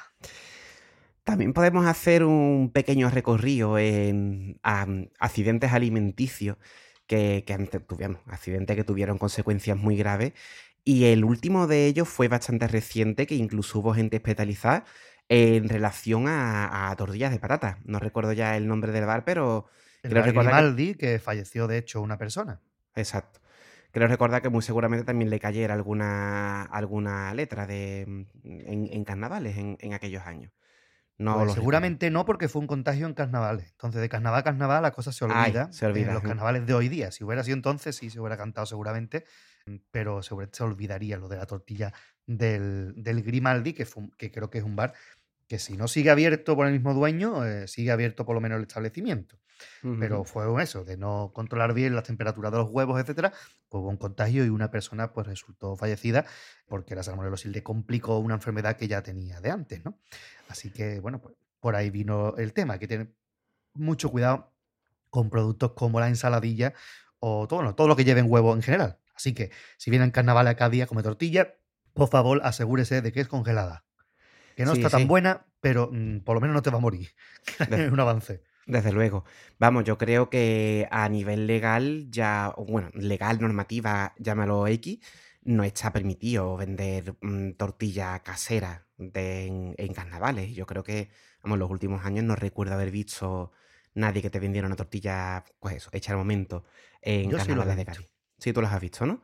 Pues entonces Me, me callo la boca que estoy más guapo. No lo he comido, pero lo he visto. Vale, vale. Yo siempre pregunto, si hay bocadillo de tortilla y pregunto, ¿es congelada? Sí, pues entonces ponme uno. Exacto. Sí, por la si no produce ese tipo de enfermedades. Por si Y bueno, y el último cuplete que habla sobre la plaza multiuso. es que Cádiz es una de esas pocas capitales andaluzas que no tienen plaza de toro, aunque tú preguntas a un gaditano por la plaza de toro y te manda a la plaza Drúbal, donde está la delegación de tráfico, donde estuvo antaño la, plaza de toro. Ellos hacen referencia a esta plaza multiuso y a festejos taurinos que se van a celebrar en la, en la ciudad. Quieren hacer un encierro y obviamente ¿de dónde van a salir los toros? Pues los toros y los becerros salen ¿de dónde? Del ayuntamiento. Que lo quiera entender, que lo Entendió. No tiene más historia. El, paso, el cuplé pues está bastante, bastante clarito y también muy bien tirado, ¿eh? Y Pater, seguimos con los pasodobles, ¿no? Que nos quedan todavía tres. Sí, y un fluchi rapidito.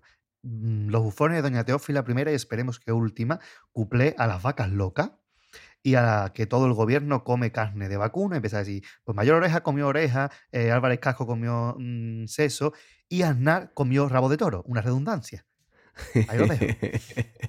ahí estaba, ahí estaba, totalmente. Bien, pues decía que nos quedan por escuchar todavía tres pasodobles y otros cuatro cuplés.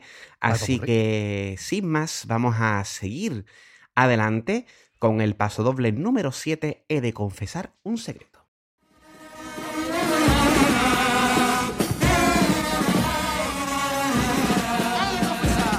He de confesar un secreto que guardo hace tiempo secreto que me rabia y hasta me come por dentro y que quiero confesarlo en las tablas del falla. Solo así estaré tranquilo, pues tendré como testigo el compás de bombo y El secreto de un poeta que no ha sabido escoger entre un bello paso doble o entre un pícaro. Y los dos al igual que si fueran dos novias me dan celo, me embrujan y me enamoran. Me tienen loco perdido, por más que recapacito, no sé a quién da mi querer. Ay, oh, El secreto de un poeta que no sabe lo que hacer. Si coge la picaresca con esa gracia de Cari y escribirla en un cuplé.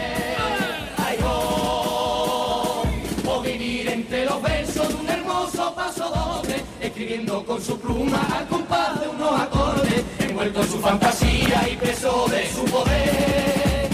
Así me paso la vida, pensando en mis dos amores, con la cabeza perdida, entre y paso doble. Otro paso doble de corte piroposo, en este caso muy en la línea del que hicieron a la caja, y es el debate eterno del chirigotero, cuplé o paso doble. Es de lo que habla este, esta letra. Y bueno, realmente el reglamento da el favoritismo al cuplé, pero los pasodobles de chirigota en el fondo son los que más se quedan, tanto sean de pasodoble de chirigota eh, humorístico como serio, siempre son los que se quedan. Un debate irresoluble, pero una letra muy bien resuelta. De nuevo nos podríamos poner a leer poquito a poco la letra porque es un paso doble que está muy, buen muy bien resuelto. De nuevo volvemos a esta concepción sencilla de una letra de carnaval, pero que no por ello es menos resultona. A mí, sinceramente, insisto, este tipo de letras me vuelven, me vuelven loco, me parecen una auténtica preciosidad y sin más alarde de, de lirismo, ni de complejidad técnica, ni de nada. Es un paso doble muy sencillo, muy directo, muy comprensible y ya está, chimpún, ¿no? Porque es que al final, como tú bien dices, es una duda que, bueno, una duda, un debate, ¿no? Una pregunta retórica más bien, ¿no? ¿Qué prefieres, el cuplé o el paso doble? Porque es que es justamente eso. El cuplé es lo que más premia el reglamento porque la chirigota se supone que debe hacer reír, ¿no? Aunque tú y yo somos de la teoría de que una chirigota su mayor objetivo es entretener más que que te esté riendo continuamente, pero sí que es verdad que al final lo que se queda son los pasodobles de chirigota. De hecho, yo creo que la grandísima mayoría de aficionados conocemos más pasodobles que cuplés de chirigota. Al final un cuple tiene que ser muy universal, digamos, muy que trascienda un poco su época para que se quede cuando precisamente lo bueno que tiene el cuplé es que lo puedes atar muchísimo a lo que es la actualidad del momento. Y me viene a la mente, estaba escuchando el paso doble y me venía a la mente Paco Rosado, que decía en aquella entrevista que le hicimos, y creo recordar que, que lo retomamos cuando hicimos el homenaje tras su fallecimiento, que él escribía para la historia y que no escribía para un concurso que dura un mes, sino que escribía para que los pasoles quedaran. Yo creo que esta chirigota está escrita para que los pasoles queden. Estos son los típicos pasoles que se cantan en las barbacoas. Pasoble, pues, el pasoble este, el de la caja, eh, el, de los músicos. Son pasobles que tú dices, a lo mejor hoy en día estas letras se diría, para competir no es. Pero es que no hace falta competir. Una cosa es eh, competir, ganar un concurso que se te va a olvidar los dos días, que quién se acuerda ya de a lo mejor de las que han ganado este año, ¿no? por poner eh, un caso reciente, ¿no? Sin embargo, te acuerdas del de, paso doble de, aunque diga las infantes de los Yesterday, que tiene ya un montón de años. Pues exactamente eso, escribir para la historia o escribir para un concurso. Y esta chirigota está escrita evidentemente para competir en un concurso, pero con vistas a que esta agrupación se quede para la historia y lo consiguen estos buenos señores. ¿eh? Desde luego, desde luego, porque es lo que estás diciendo. Son temas que al final los pasodobles son universales y pues eso, yo creo que precisamente lo que estamos diciendo, ¿no? En este debate entre el cuplé y el paso doble se quedan más los pasodobles porque es más fácil hacer un chiste de algo muy actual, mientras que en el paso doble pues se suele tirar por algún tema un poco más universal, ¿no? Y ahí está, ahí está ese dilema, esa cuestión irresoluble. Efectivamente, y vamos a irnos ahora con un paso doble que a mí me parece, si no el mejor de los mejores de la agrupación. Lo cantaron en semifinales y lo repitieron en la final y es uno de los que se ha quedado para la historia. Otro alarde de originalidad, como el de las notas musicales o el de la letra C que nombrábamos anteriormente, de otra chirigota, cuando veo el anagrama de los populares. Antes de escucharlo, antes de escucharlo, voy a decir a los oyentes que estén muy pendientes, muy, muy pendientes, por favor, de las letras. Si tienen oportunidad, paren lo que estén haciendo y pónganse a escuchar muy atentamente la letra, porque cada verso merece la pena y tiene muchísimo lo que rascar este paso doble. Vámonos con él.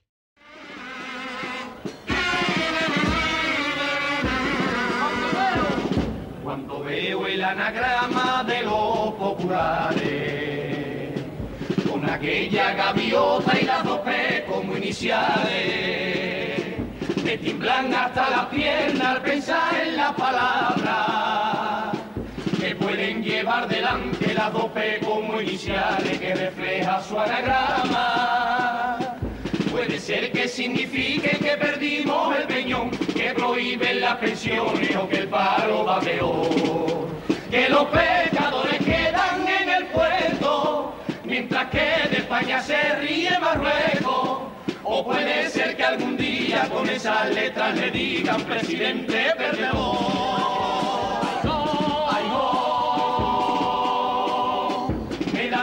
cuando pienso que algún día llega a estar la tope como iniciales de un pueblo pisoteado por el gobierno de Aznar. ¡Ay, oh!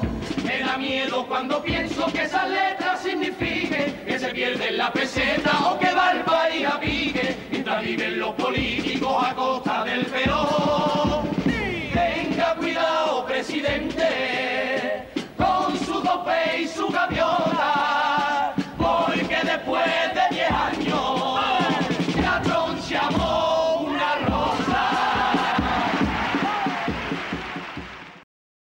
Una absoluta barbaridad de letra, una barbaridad de letra que de nuevo nos demuestra cómo una música puede ser lo que los autores quieran. Si hemos escuchado tantísimos pasodobles que son piropos, este es un pasodoble que va al cuello ante una circunstancia, es que en el año 96 salió José María Aznar del Partido Popular como presidente del gobierno. Y ellos pues se preguntan que, bueno, qué pueden significar, ¿no? ¿Qué, qué pueden tener esas dos P's que están en el anagrama? Y aquí ya empezamos, Pater, con la maestría técnica en lo que es la letra, porque si te das cuenta, los primeros versos dice dos veces lo mismo, pero de forma inversa. Cuando ve el anagrama de los populares con aquellas gaviotas y las dos P's como iniciales, empezaba diciendo, y luego recupera esos versos y nos dice que pueden llevar delante las dos P's como iniciales que refleja su anagrama. Le da la vuelta a esos dos primeros versos. Efectivamente. Y a partir de ahí, eh, una vez presentado el tema, igual que el tiempo sobre de las notas musicales, desgranan todas estas ideas y no se me puede venir a la cabeza otra cosa que el pasoble de las tres letras de los equilibristas. ¿eh? Pues más o menos por ahí van los tiros. Y empieza diciendo, puede ser que signifique que perdimos el peñón. Hace años que perdimos el peñón y no lo vamos a recuperar. Exacto. Que prohíben las pensiones. Recordemos que los gobiernos del PP han sido los que más han diezmado las, arcas de la, de la hucha de las pensiones, ¿no? sobre todo en la época de Rajoy más que la de Aznar. Que el paro va a peor, en este caso, en esa época sí que fueron a mejor, en la época de Rajoy no tanto. Que los pescadores quedan en el puerto. Dime. De hecho, Pater, perdona que te interrumpa, en relación con esto de las pensiones, llevamos décadas, sobre todo, vamos, yo es un debate que tengo, bueno, que tengo yo, tendrás tú y tendrás pues buena parte de mi generación, el, este miedo de que ya no vamos a coger pensión, y además que es un miedo que se antoja muy real, por desgracia. Efectivamente. Yo creo que vamos a tener que trabajar hasta los 90 años, por lo menos. Eh, dice que los pescadores quedan en el puerto mientras que de España se ríe Marruecos. Y aquí, pues, podemos remontarnos al programa anterior, cuando decía en el Popurrí, ya no puedo ser marinero y el barco que tengo aburrido se pudre sin navegar porque Europa y Marruecos no se ponen de acuerdo en asuntos del mar. Que lo, obviamente lo estoy leyendo y no me lo sé de memoria. Así que eh, puede ser que algún día con estas letras le digan presidente perdedor, como así ocurrió en 2000 porque la derrota de, de Aznar fue grande y dolorosa. Me da miedo cuando pienso que algún día pueda estar la 2P como iniciales de un pueblo pisoteado por el gobierno de Aznar. Y recordemos que José María Aznar pisoteó al pueblo, pues mm, desobedeciendo sus órdenes directamente. Todo España se echó a la calle para decir no a una guerra a la que Aznar, por intereses personales, pues nos llevó sin, sin más remedio, ¿no?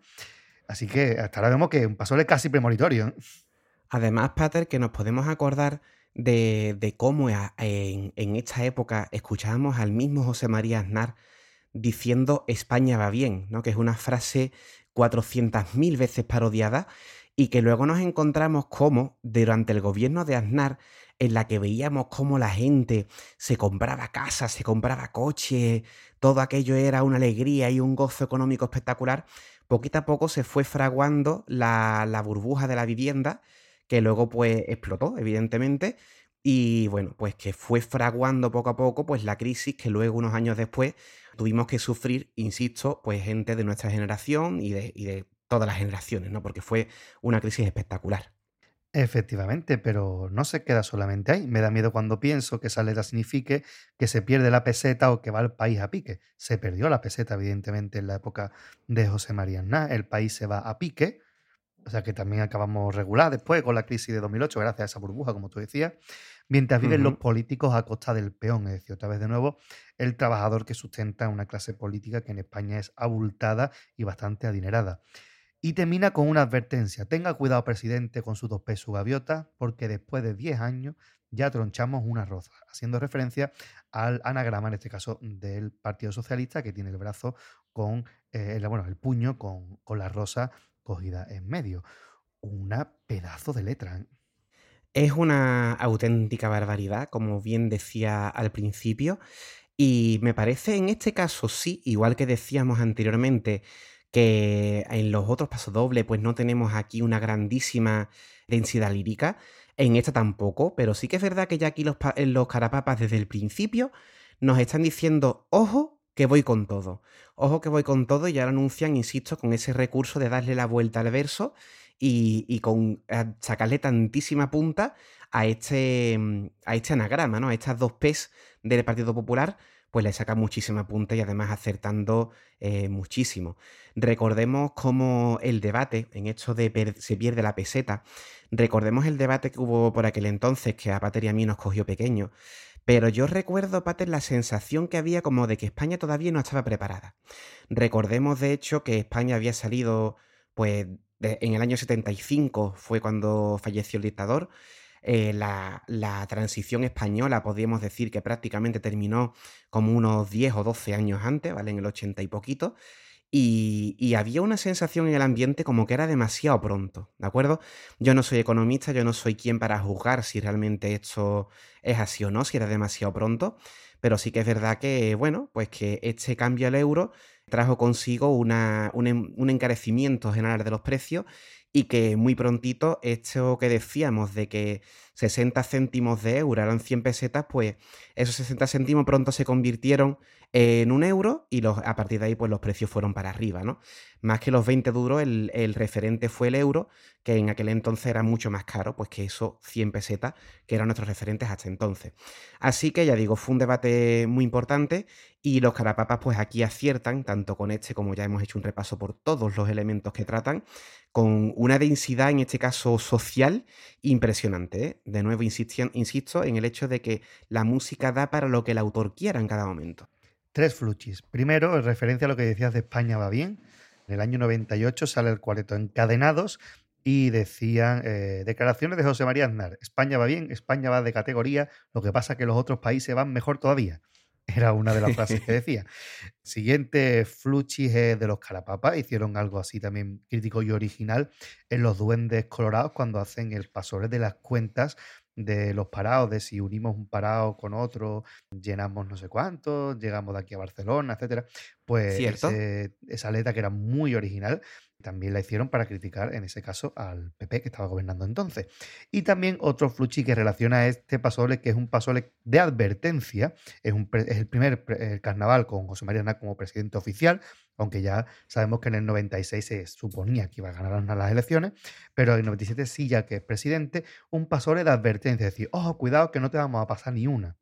Y es precisamente lo que hizo ya los, los cegatos con bota con aquel pasole de Hoy quiero felicitarte, ya se cumplieron tus sueños, eh, tu sueño, España va a denegarte porque en buena parte tú eres el dueño, ¿no?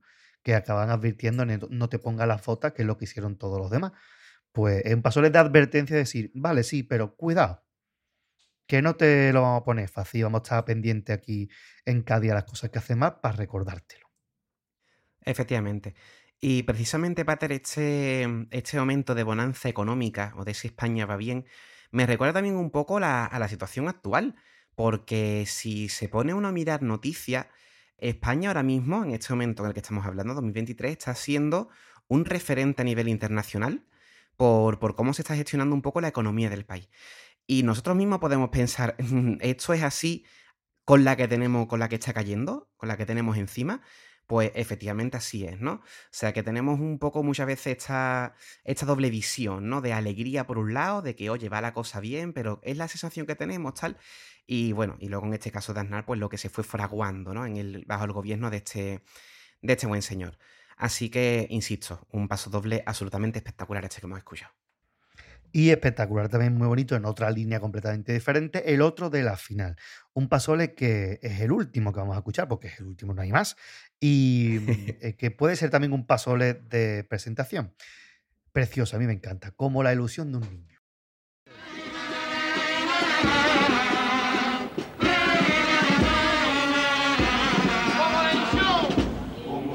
De un niño, no hay nada en el mundo por eso ir así vestido a mí me llena de orgullo y poder representar aquel hermoso cuento que Volvindo hiciera un día mezclando su fantasía con el mundo de los sueños. Blancanieves, el alérgico, el mudito y el duñón, el enamorado, el sabio, el feliz y el dormidor. Hemos querido arrancar de nuestro cuento a ese niño que todos llevamos dentro y poder representarlo mientras que vamos volando al compás de la ilusión.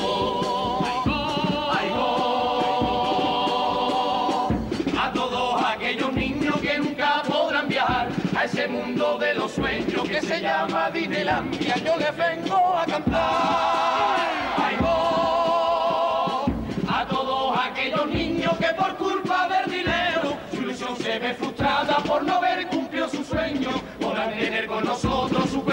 particular. Y por eso Blanca Nieve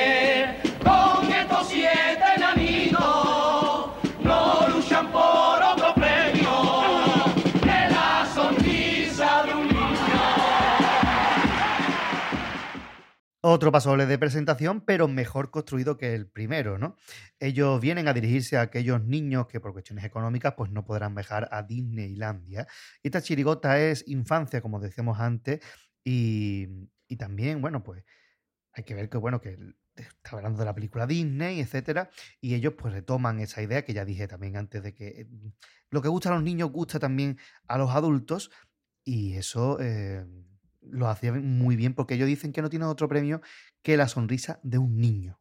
Y es que yo creo que lo consiguieron porque yo creo que muchos preferíamos ver la chirigota a la película de Disney. Por lo menos yo recuerdo saberme de memoria prácticamente todo el repertorio, incluso cosas que ni entendía o no le veía el sentido que tenía, que ya veremos en el popurrí algunas referencias así curiosas, o el mismo estribillo, ¿no? Que te hacía gracia por, los huevecitos, ¿no? La cosa que dice de ese diminutivo. Pues ese es el premio que ellos están buscando y desde luego que lo consiguieron porque fue una chirigota que gustó muchísimo entre el público infantil y lo que gusta a los niños gusta a los padres. Efectivamente. Recordemos lo que ocurrió, que ya es una idea que lanzaste antes, el año anterior con la chirigota con clase, a la que yo sigo llamando la chirigota universal porque gustó a todos. Y ellos, pues, haciendo su propia cosa, buscan replicar eso. Y yo, Pater, tengo aquí apuntado en el guion que podríamos hacer una larguísima eh, digresión en torno a estos versos que nos dicen a todos aquellos niños que nunca podrán viajar a ese mundo de los sueños que se llama Disneylandia, yo les vengo aquí a cantar.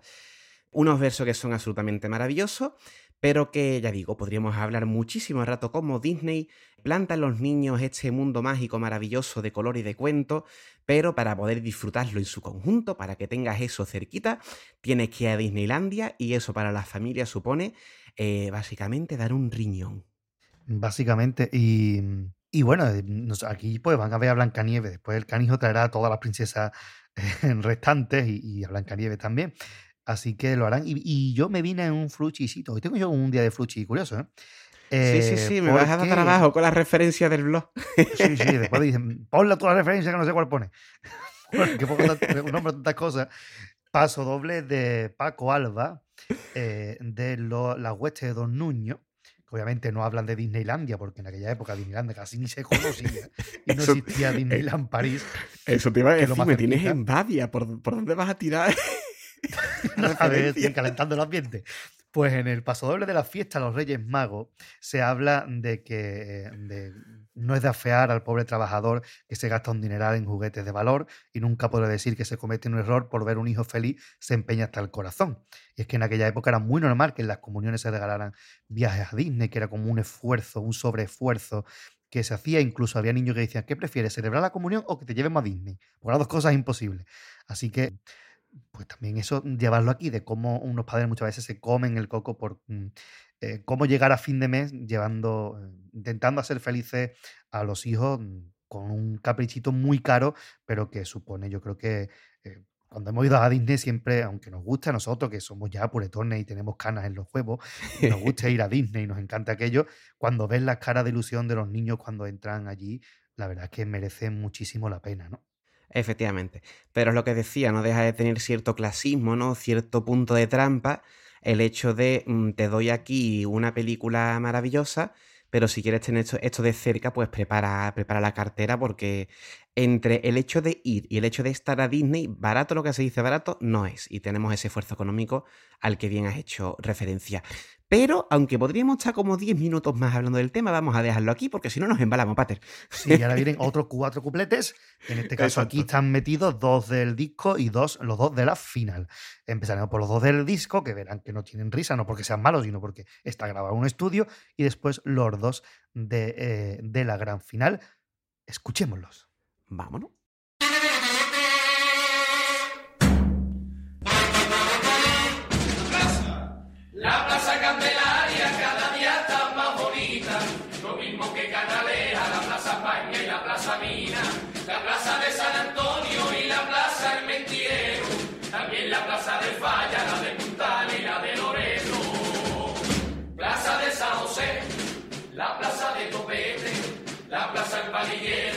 Francisco y la Cruz Verde y la Plaza Meón. Le juro que no le miento, es la de Guardia Armine que va a salir en el ayuntamiento.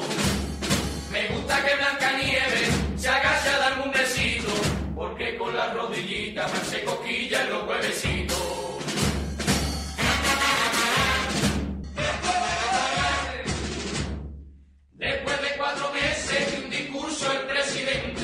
para explicarle al Congreso lo que había hecho como gerente y dijo que se acabaron tanta crisis de gobierno que el presidente Felipe la había dejado con todos sus ministros.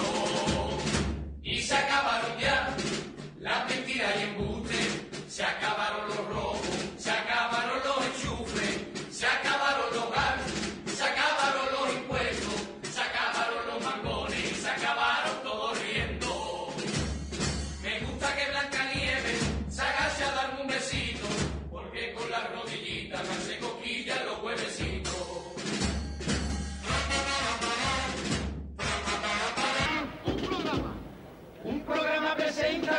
príncipe Felipe, donde explica con detalle los animales cómo conviven. Me alegro cuando lo veo dominando la rapaces, aunque el animal no entiende, hay que ver el caso que le hace. Yo me alegro un montón, porque es un tío puntero, por eso yo me alegro que sea nuestro heredero. Yo me alegro de todo, pero cuando más me alegro, cuando lo veo mi cartera en un billete de 10 talegos. Se agache a darme un besito, porque con las rodillitas me hace coquillas los huevecitos.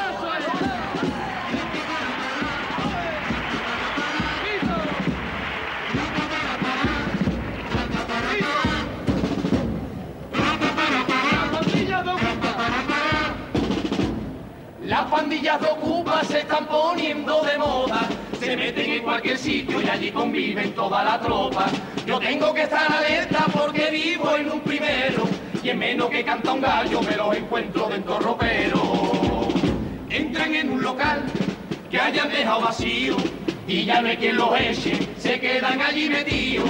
Igual me pasa a mí, tengo ocupas en mi casa, son mi suegra y mi cuñada que la eche con toda su casa. Me gusta que Blancanieves se agache a un besito, porque con la rodillita me hace coquillas los huevecitos.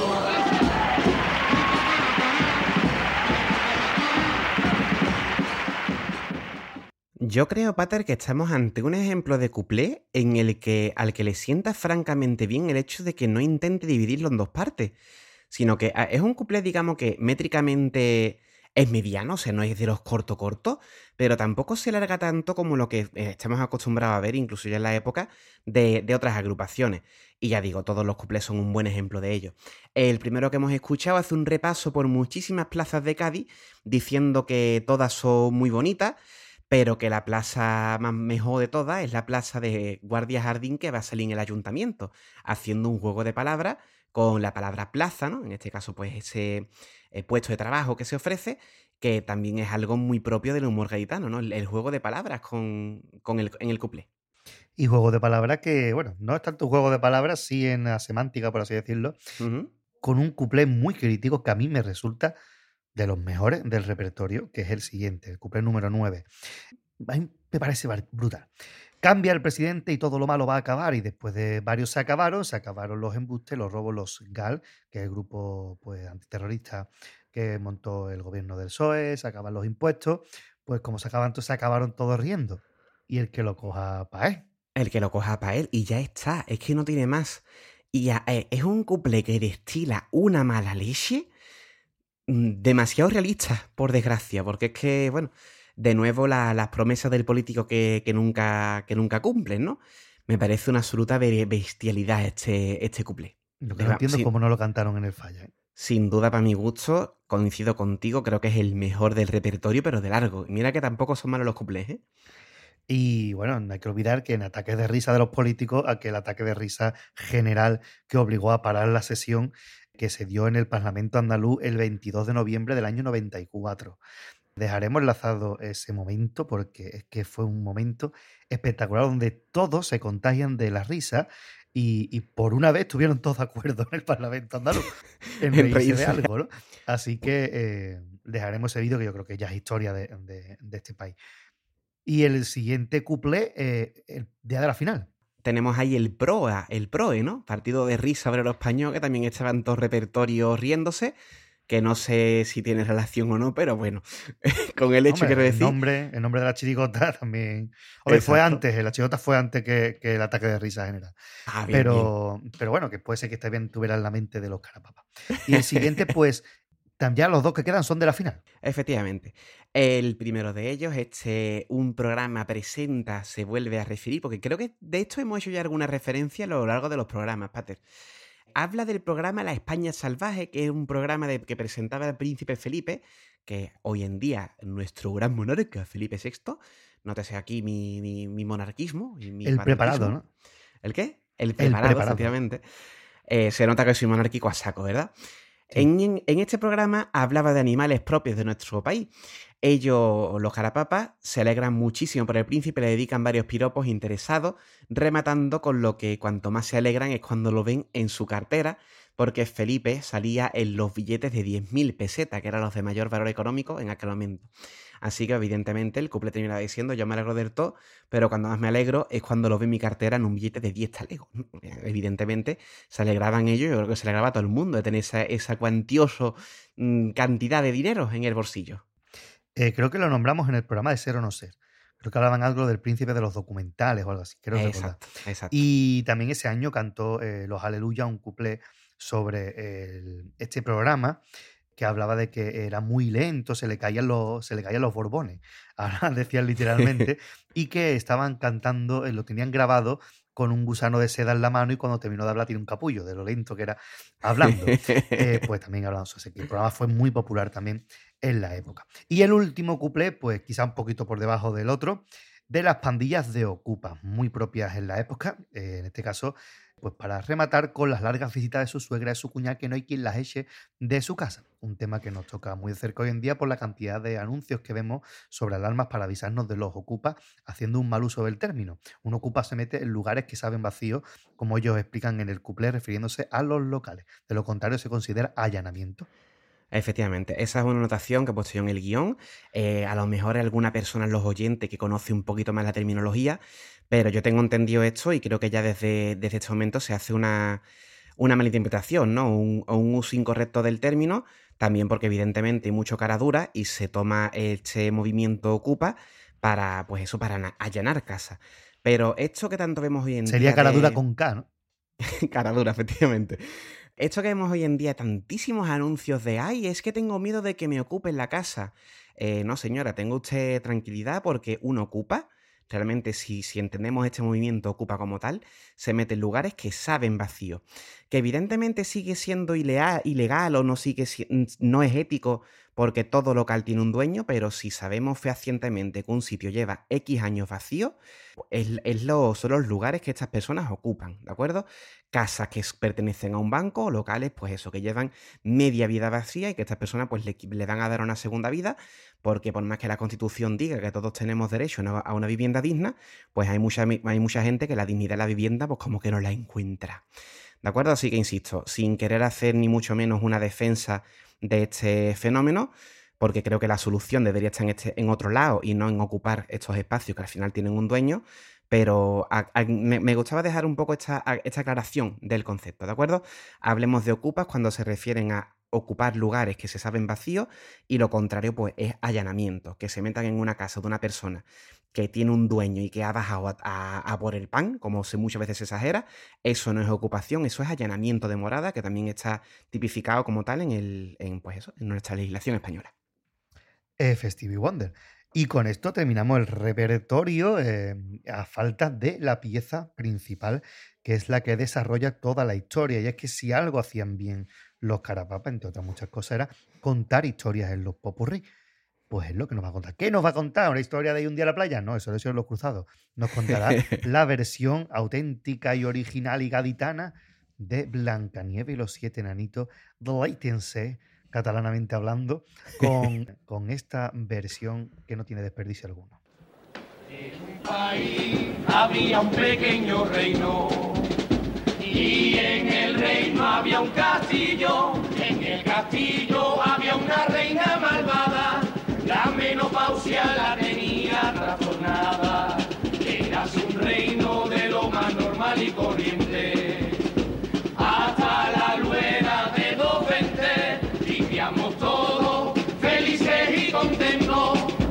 hacer nada, pues vivíamos del cuento. Y la reina a su espejo preguntaba si del reino ella era la más guapa, hasta que un día el espejo se reveló y moqueado a la reina contestó. Mira mi reina, no me lo preguntes más. Mira mi reina, no me lo preguntes más, que ya me tiene frito y es que con esa cara parece que te quedan yo sí los zapatos chicos. Oye, espejito, no me contestes así. Oye, espejito, no me contestes así. La más bella Blanca Nieve, le replicó el espejo. Tiene más mala cara un cuarto baño sin azulejo. Al escuchar aquello, la reina mosqueada mandó que la matara. La pobre Blancanieves de la reina malvada huyó desconsolada. En un gran bosque se adentró y un conejito se encontró. Ella la acariciaba, cuartelillo le daba, porque a la media hora lo hizo con arroz. Pocahontas, que pasó en un vecino al verla en el camino, le dijo que monta. Y al momento la dejó en nuestra casa y se fue pa' su cuento. Cuando llegó a nuestra casa y la vio desordenada, toda sucia en la vajilla sin fregar. Se preparó, se remangó, se cogió un moño, se puso su babuchita y se colgó su delantal. Cogió la coba, el cubito, la fregona, dos galletas y un plumero para ponerse a limpiar.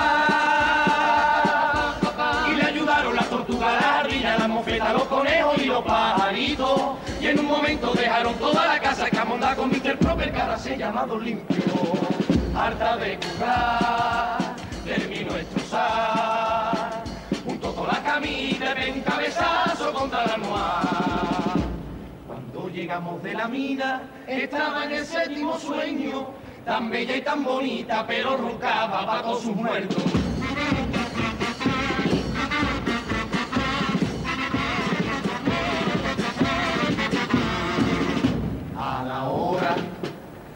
La cena, Blancanieves ya nos tiene preparado el puchero con su apio, con su apio, con su puerro, con su puerro, su garbanzo, su papita y su pringá. Por supuesto, nos lavamos las manitas, nos sentamos en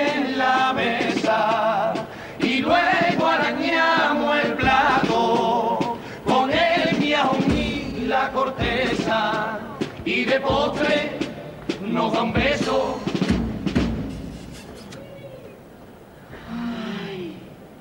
Y para la cama nos vamos todos con el gorro tieso.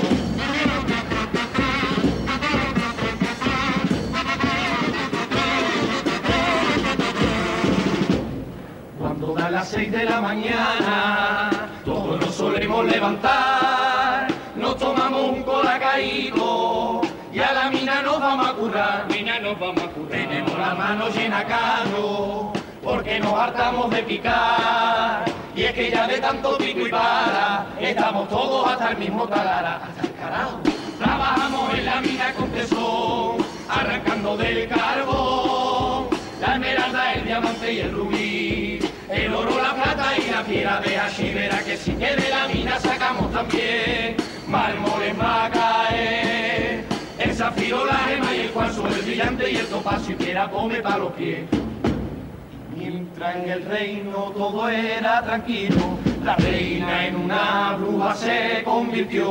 Abajo en el sótano de su castillo, con una poción encantaba un membrillo. Los animalitos fueron a avisarnos de que algo terrible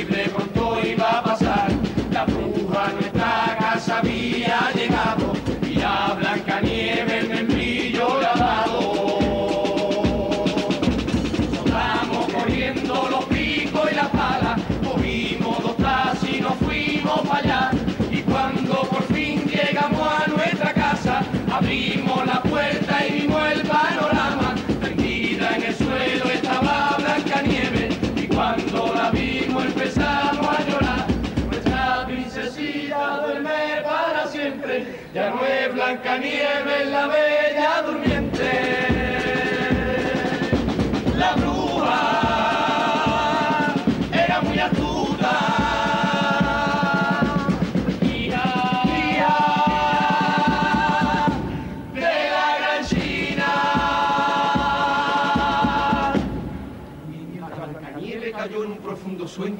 A nuestra casa se dirigía el príncipe azul corriendo.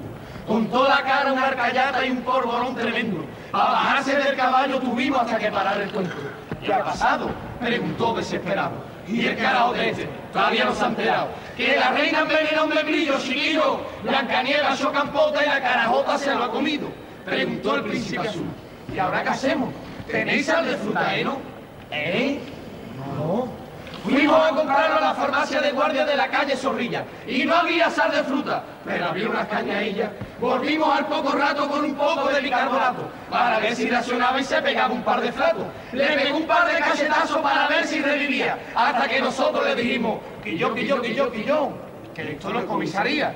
Nosotros teníamos porque nos lo veíamos venir. Esta gallina se despertaba y se acababa el popurrí. Dale un besito, pichá, dale un besito, para que se despierte y sea feliz.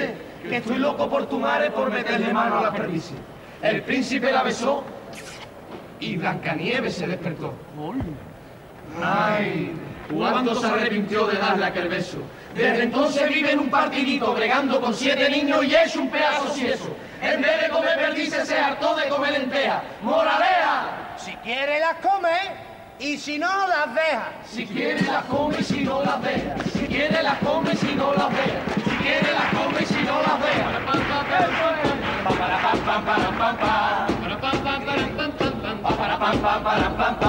Aquí se termina el cuento, nos tenemos que marchar, rogando que nos disculpen si llegamos a molestar. La página de este libro muy pronto se acabará, porque estos siete enanitos quieren ir a descansar.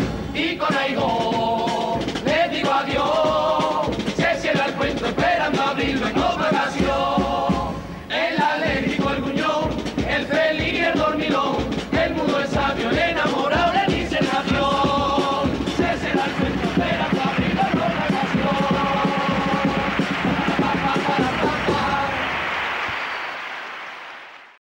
Pues ahí quedó este popurrí que supone pues, la versión de chirigotera de esa película de 1937 de Walt Disney. Creo, creo que recordar que es el primer largometraje de la compañía. Exacto. Disney.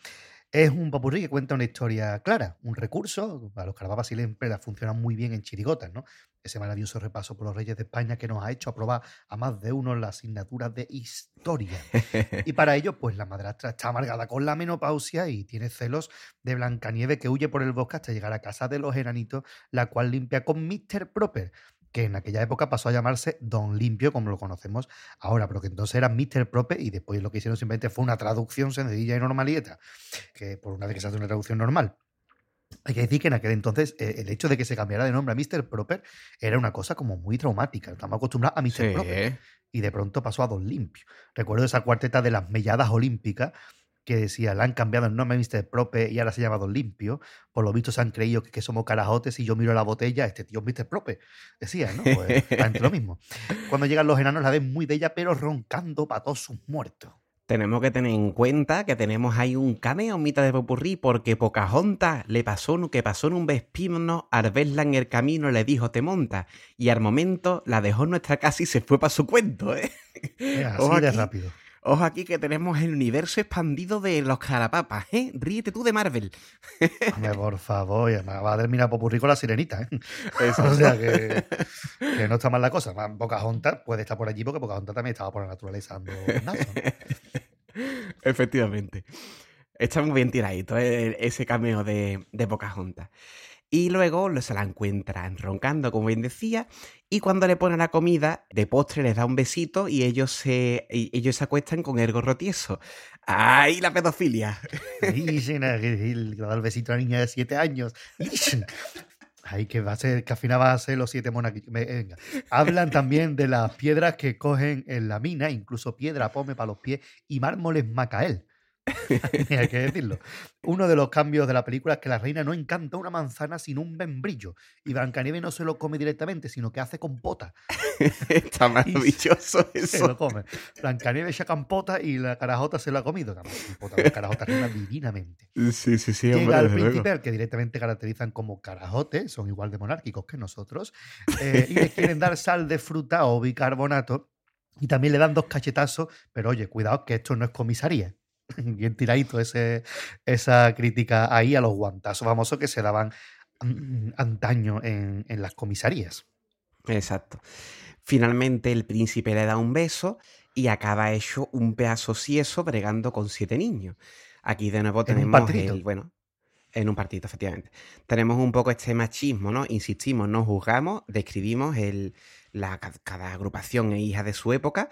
Y en este caso, pues tenemos este tópico de que la mujer como que am- amarga un poco la existencia al hombre y en lugar de ser feliz, pues aquí acaba este hombre hecho un sieso, bregando con los siete niños en un partidito, que bueno, que es el, el destino, ¿no? En el que se pueden ver reflejados muchos hombres de la época sin darse cuenta de que realmente la que mantiene ahí el, el tipo es Blancanieves, que es la que está poniendo la comida a todo el mundo, en vez de ser el príncipe, que, ah, bueno, a ver quién es más sieso de los dos, ¿no? Muchas veces.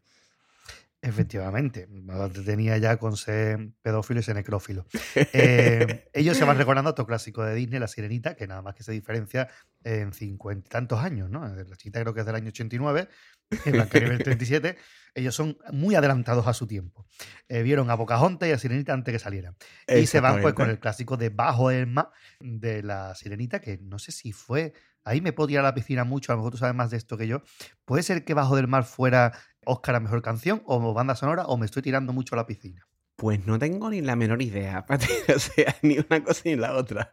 No sé decirte. Puede ser que no se llevaran nada los señores, pero, pero yo creo que sí, ¿no? Que se llevaron eh, algún Oscar o alguna cosita de esta los señores que hicieron esa, esa Estamos- canción, yo creo. No sé, estoy buscando la información mientras que hablo. Estamos en la época de los grandes músicos de Disney, de Alan Menken y, y su grupo, su equipo, que vamos, no sería para nada de extrañar, porque vamos, to- todos los de Ken tenemos, Howard Ashman, ¿no? Dos Exacto. grandísimos compositores. todos tenemos muchas canciones de ellos en la cabeza. Y es muy curioso, Pater, cómo ese recurso que dije antes en un cuplé de romper la rima, lo hacen también en, en, otro cuplé que hemos escuchado posteriormente. Y también aquí en el Popurrí hay un momento, lo que pasa es que ya no lo voy a encontrar, en el que también rompen, rompen la rima en algún momento.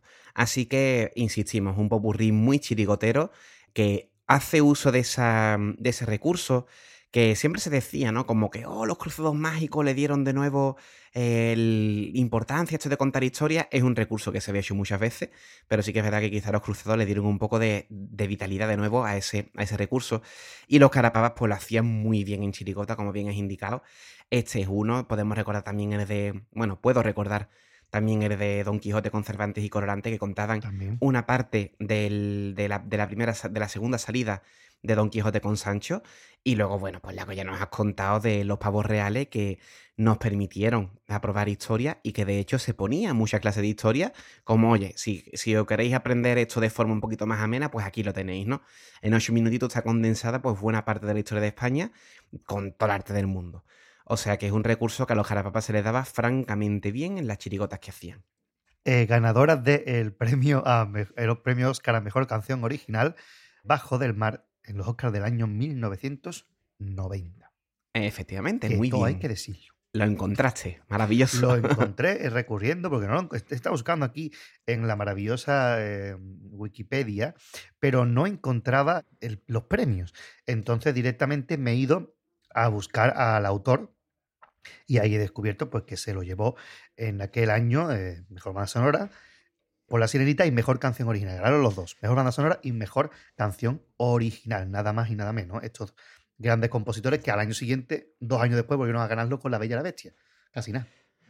Bueno, Pater, pues le damos carpetazo aquí al, al repertorio. Y como siempre, bueno, como vamos. Nos ha salido un programa bastante cortito realmente para lo que somos nosotros, dos horas y diez. Voy a dejar aquí un poco mis, como siempre suelo hacer, mi- mis impresiones, ¿no? Mi- mis conclusiones sobre la chirigota. En este caso, debo decir que es una chirigota que he escuchado muchas veces, ¿de acuerdo? No es de estas veces que Pater me dice, oye, vamos a escuchar esto que para mí es una rareza. Blancanieves es una agrupación que tengo muy presente, que me gustaba desde siempre.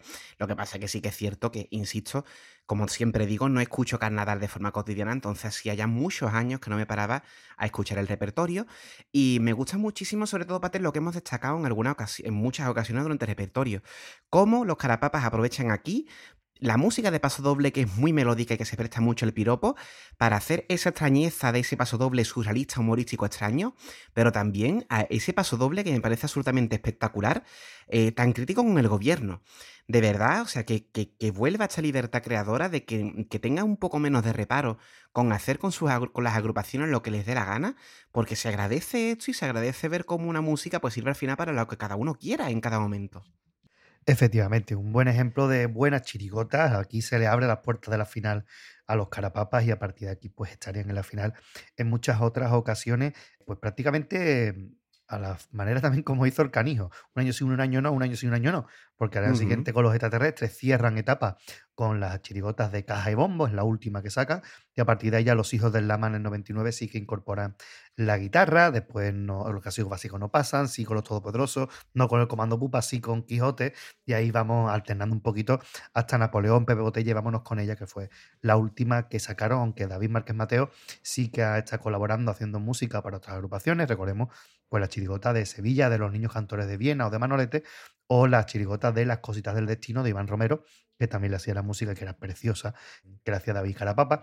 Y juntos los dos, creo que la, única, la última vez que hacen una agrupación, si no recuerdo mal, eh, en Chirigota, es el Batallón Infantil por los Cojones, en el año 2007, que es un año en el que eh, los Carapapas descansan después del sobreesfuerzo que supuso hacer eh, la Chirigota y la comparsa en el 2006, que recuerden que sacan la cuadrilla y Napoleón y eh, ese año descansan y sacan la chirigota de los viejos donde iba el padre. Y ahí creo recordar que incluso llegaba a salir Francisco Javier Márquez Mateo como componente, como guitarra, creo, y hacían el repertorio, si no recuerdo mal, entre los dos. Eh, también con un pasole muy, muy bonito y una chirigota que se mereció un pasecito más porque se quedó en preliminares y que estaba muy, muy simpática, la verdad. Así que es la última chirigota escrita por los dos que conservamos y esta fue pues la primera del reconocimiento de la academia, ¿no? Ese reconocimiento que ya tenían por parte de los, de los aficionados, porque si en esto, este tiempo que está subiendo los vídeos archivos de carnaval, si veis las actuaciones de las agrupaciones de los años anteriores, del Rey Mauricio Sufenicio y lo que quedó de la banda del Tío Perete, veis cómo están completamente arropados por el público que reconoce el esfuerzo y que le gusta mucho el estilo este que, que ellos traen y se nota muchísimo ese, ese cariño eh, tan grande que le muestra el público y aquí se ve recompensado también por el cariño del jurado que los pasa a la final y salen airosos, una final que recordemos que el cuarto premio eh, fue abucheado en su camino hacia el falla, porque se quedaron tres grandes chirigotones fuera. Pues ellos se libran de esa quema porque hemos visto en este repertorio que tenían el pase más que ganado y eso que algunos de los cuplés que se quedaron fuera quizás eran mejores hasta que algunos que se cantaron. Así que eh, estamos ante una muy buena chirigota y como es la primera que vamos a hacer de los carapapas y que hemos hecho de los carapapas, creo que no hemos tenido mejor ocasión, no hemos tenido mejor idea que empezar con esta agrupación porque supone eh, esa primera etapa de los carapapas que a mí personalmente es casi de las que más me gusta. Efectivamente, es lo que voy a decir justamente ahora, que quizá me gano el, coraje de algunos de los oyentes, porque sí que es verdad que los carapapas, eh, no sé ya cómo está el asunto a día de hoy en cuanto a, la aceptación o a los fans que tengan estos, estos señores en, la comparsa, pero sí que es verdad que son unos autores que en, comparsa han cosechado muchísimos éxitos, pero es que esto me parece tan diferente, tan, una cosa tan propia, tan, con tantísima personalidad, que yo creo que luego los carapapas como que han ido perdiendo. Cuando llegaron a la comparsa sí que es verdad que tenían un toque muy propio todavía, que les duró unos pocos de años, pero ya estos dos señores llevan unos cuantos años que a mí, lo personal, han sacado agrupaciones en las que no me dicen nada y que cuando escucho esto pues digo, oye, ojalá, ¿no? Ojalá tener un, destello de esto, de esto que nos traían porque es que es una comparsa, perdón, es una chirigota que destila personalidad por todos los poros como tú bien has comentado, es coger un poco las tendencias del momento, el hecho de que fuera una chirigota orientada para los niños, ¿no? Con este tipo tan, tan, tan de cuento, tan infantil, este tipo de Disney, esa música tan sencillita, sin, sin guitarra, como era propio de los amigos que se reúnen en, en la calle, esa música tan melodiosa, tan bonita, interpretada de esa forma tan perfecta, pero sin ningún tipo de complicación, ¿no? Esa compleja sencillez de la que hemos hablado alguna vez me parece una cosa tan propia, tan diferente, tan, no sé, que, marcó una época y que uno escucha y, yo por lo menos no puedo evitar pensar, ¿por qué no hay más de esto? sabiendo completamente que es algo muy difícil de hacer, ¿no? Como ya, bueno, tenemos muchísimos autores que más o menos siguen este estilo, ¿no? En esta chiricota clásica, sabiendo que es algo muy difícil de hacer y muy propio, pero ¿por qué no hay más de esto en carnaval? ¿Por qué tenemos que esperar tanto para que aparezca una agrupación recuperando un poco este estilillo? Es la pregunta que yo me, hago y de verdad que me encantaría si en algún momento estos dos señores hicieran algo así de nuevo. Yo estaría ahí, por lo menos mi voto de confianza lo tendrían para ver si son capaces de recuperar un poco este toque que tenían en estas agrupaciones primeras. Y ojalá, ojalá, ojalá que eh, los dos hermanos vuelvan a reunirse a escribir una agrupación. Recuerden que las últimas agrupaciones han estado escritas solamente por David Márquez Mateo y, el hermano pues no ha estado escribiendo en los últimos años. La última que hicieron fue Los Ángeles de la Guarda. A partir de ahí Solamente David se ha hecho cargo de las comparsas, de Marqués de Cádiz, la comparsa de la Laguna, Carretera y Manta y Los Indomables. Ojalá que los dos se volvieran a encontrar. Es difícil porque uno vive en Cádiz, otro vive en Sevilla. Y estos buenos señores, pues les gustaba escribir los dos juntos. Y bueno, escribir por separado pues siempre puede ser un poquito más complicado, pero ojalá que se dé la circunstancia porque creo que en este caso la unión se hace la fuerza y las agrupaciones que han firmado estos dos señores son mucho mejores que las que puedan hacer por separado. ¿no? Así que también es importante resaltar de este año que también es el año en el que alguien con mucha personalidad irrumpe también en una final como fue Tino Tobar con la botica. También se puede pues, asociar las dos agrupaciones de estilo muy clásico, con una forma de cantar muy personal y con un sello muy distinto que en ese caso consiguen el reconocimiento de la academia pasándolo a la gran final y los dos se quedan con un tercer premio, curiosamente. Exacto, exacto. Que no está mal. Así que, bueno, por mi parte, poquito más que decir ya de, de Blancanieves, Pater. Es una de estas agrupaciones que da gusto escuchar de vez en cuando, que vuelvo a relacionar con el tren de los escobazos, porque es una comparsa, es una chirigota, bueno, una agrupación en general. Son dos agrupaciones muy agradables, muy bonitas, que quizá no se te van a quedar en la mente por alguna letra en concreto. Con este caso, eh, yo creo que el, de, el, del, el del presidente del gobierno sí se puede quedar por lo, la caña que mete. Pero es un conjunto, es un todo. Es esa música tan bonita, esa sencillez a la hora de cantar, el hecho de que no lleven guitarra, tal y cual. Son muchos detallitos que hacen que se te quede como Blancanieves, ¿no? Una imagen tan bonita de, de, esta agrupación. Como insisto, ya me pasó también con el tren de los escobazos, que me llevé una imagen de ellos muy agradable. Y de nuevo, pues yo agradezco muchísimo que nos, nos sentemos a analizar este tipo de agrupaciones, porque desde luego yo creo que merece la pena y espero que los oyentes la hayan disfrutado. Efectivamente, muchas veces nos quedamos con, la, con lo que tenemos de la final, ¿no? Y tenemos mucho más repertorio detrás. Así que vamos ahí ya dando carpetazo, así que te toca meter el audio, que ahora mismo no me acuerdo cuál toca, ¿no? Hombre, por favor, este.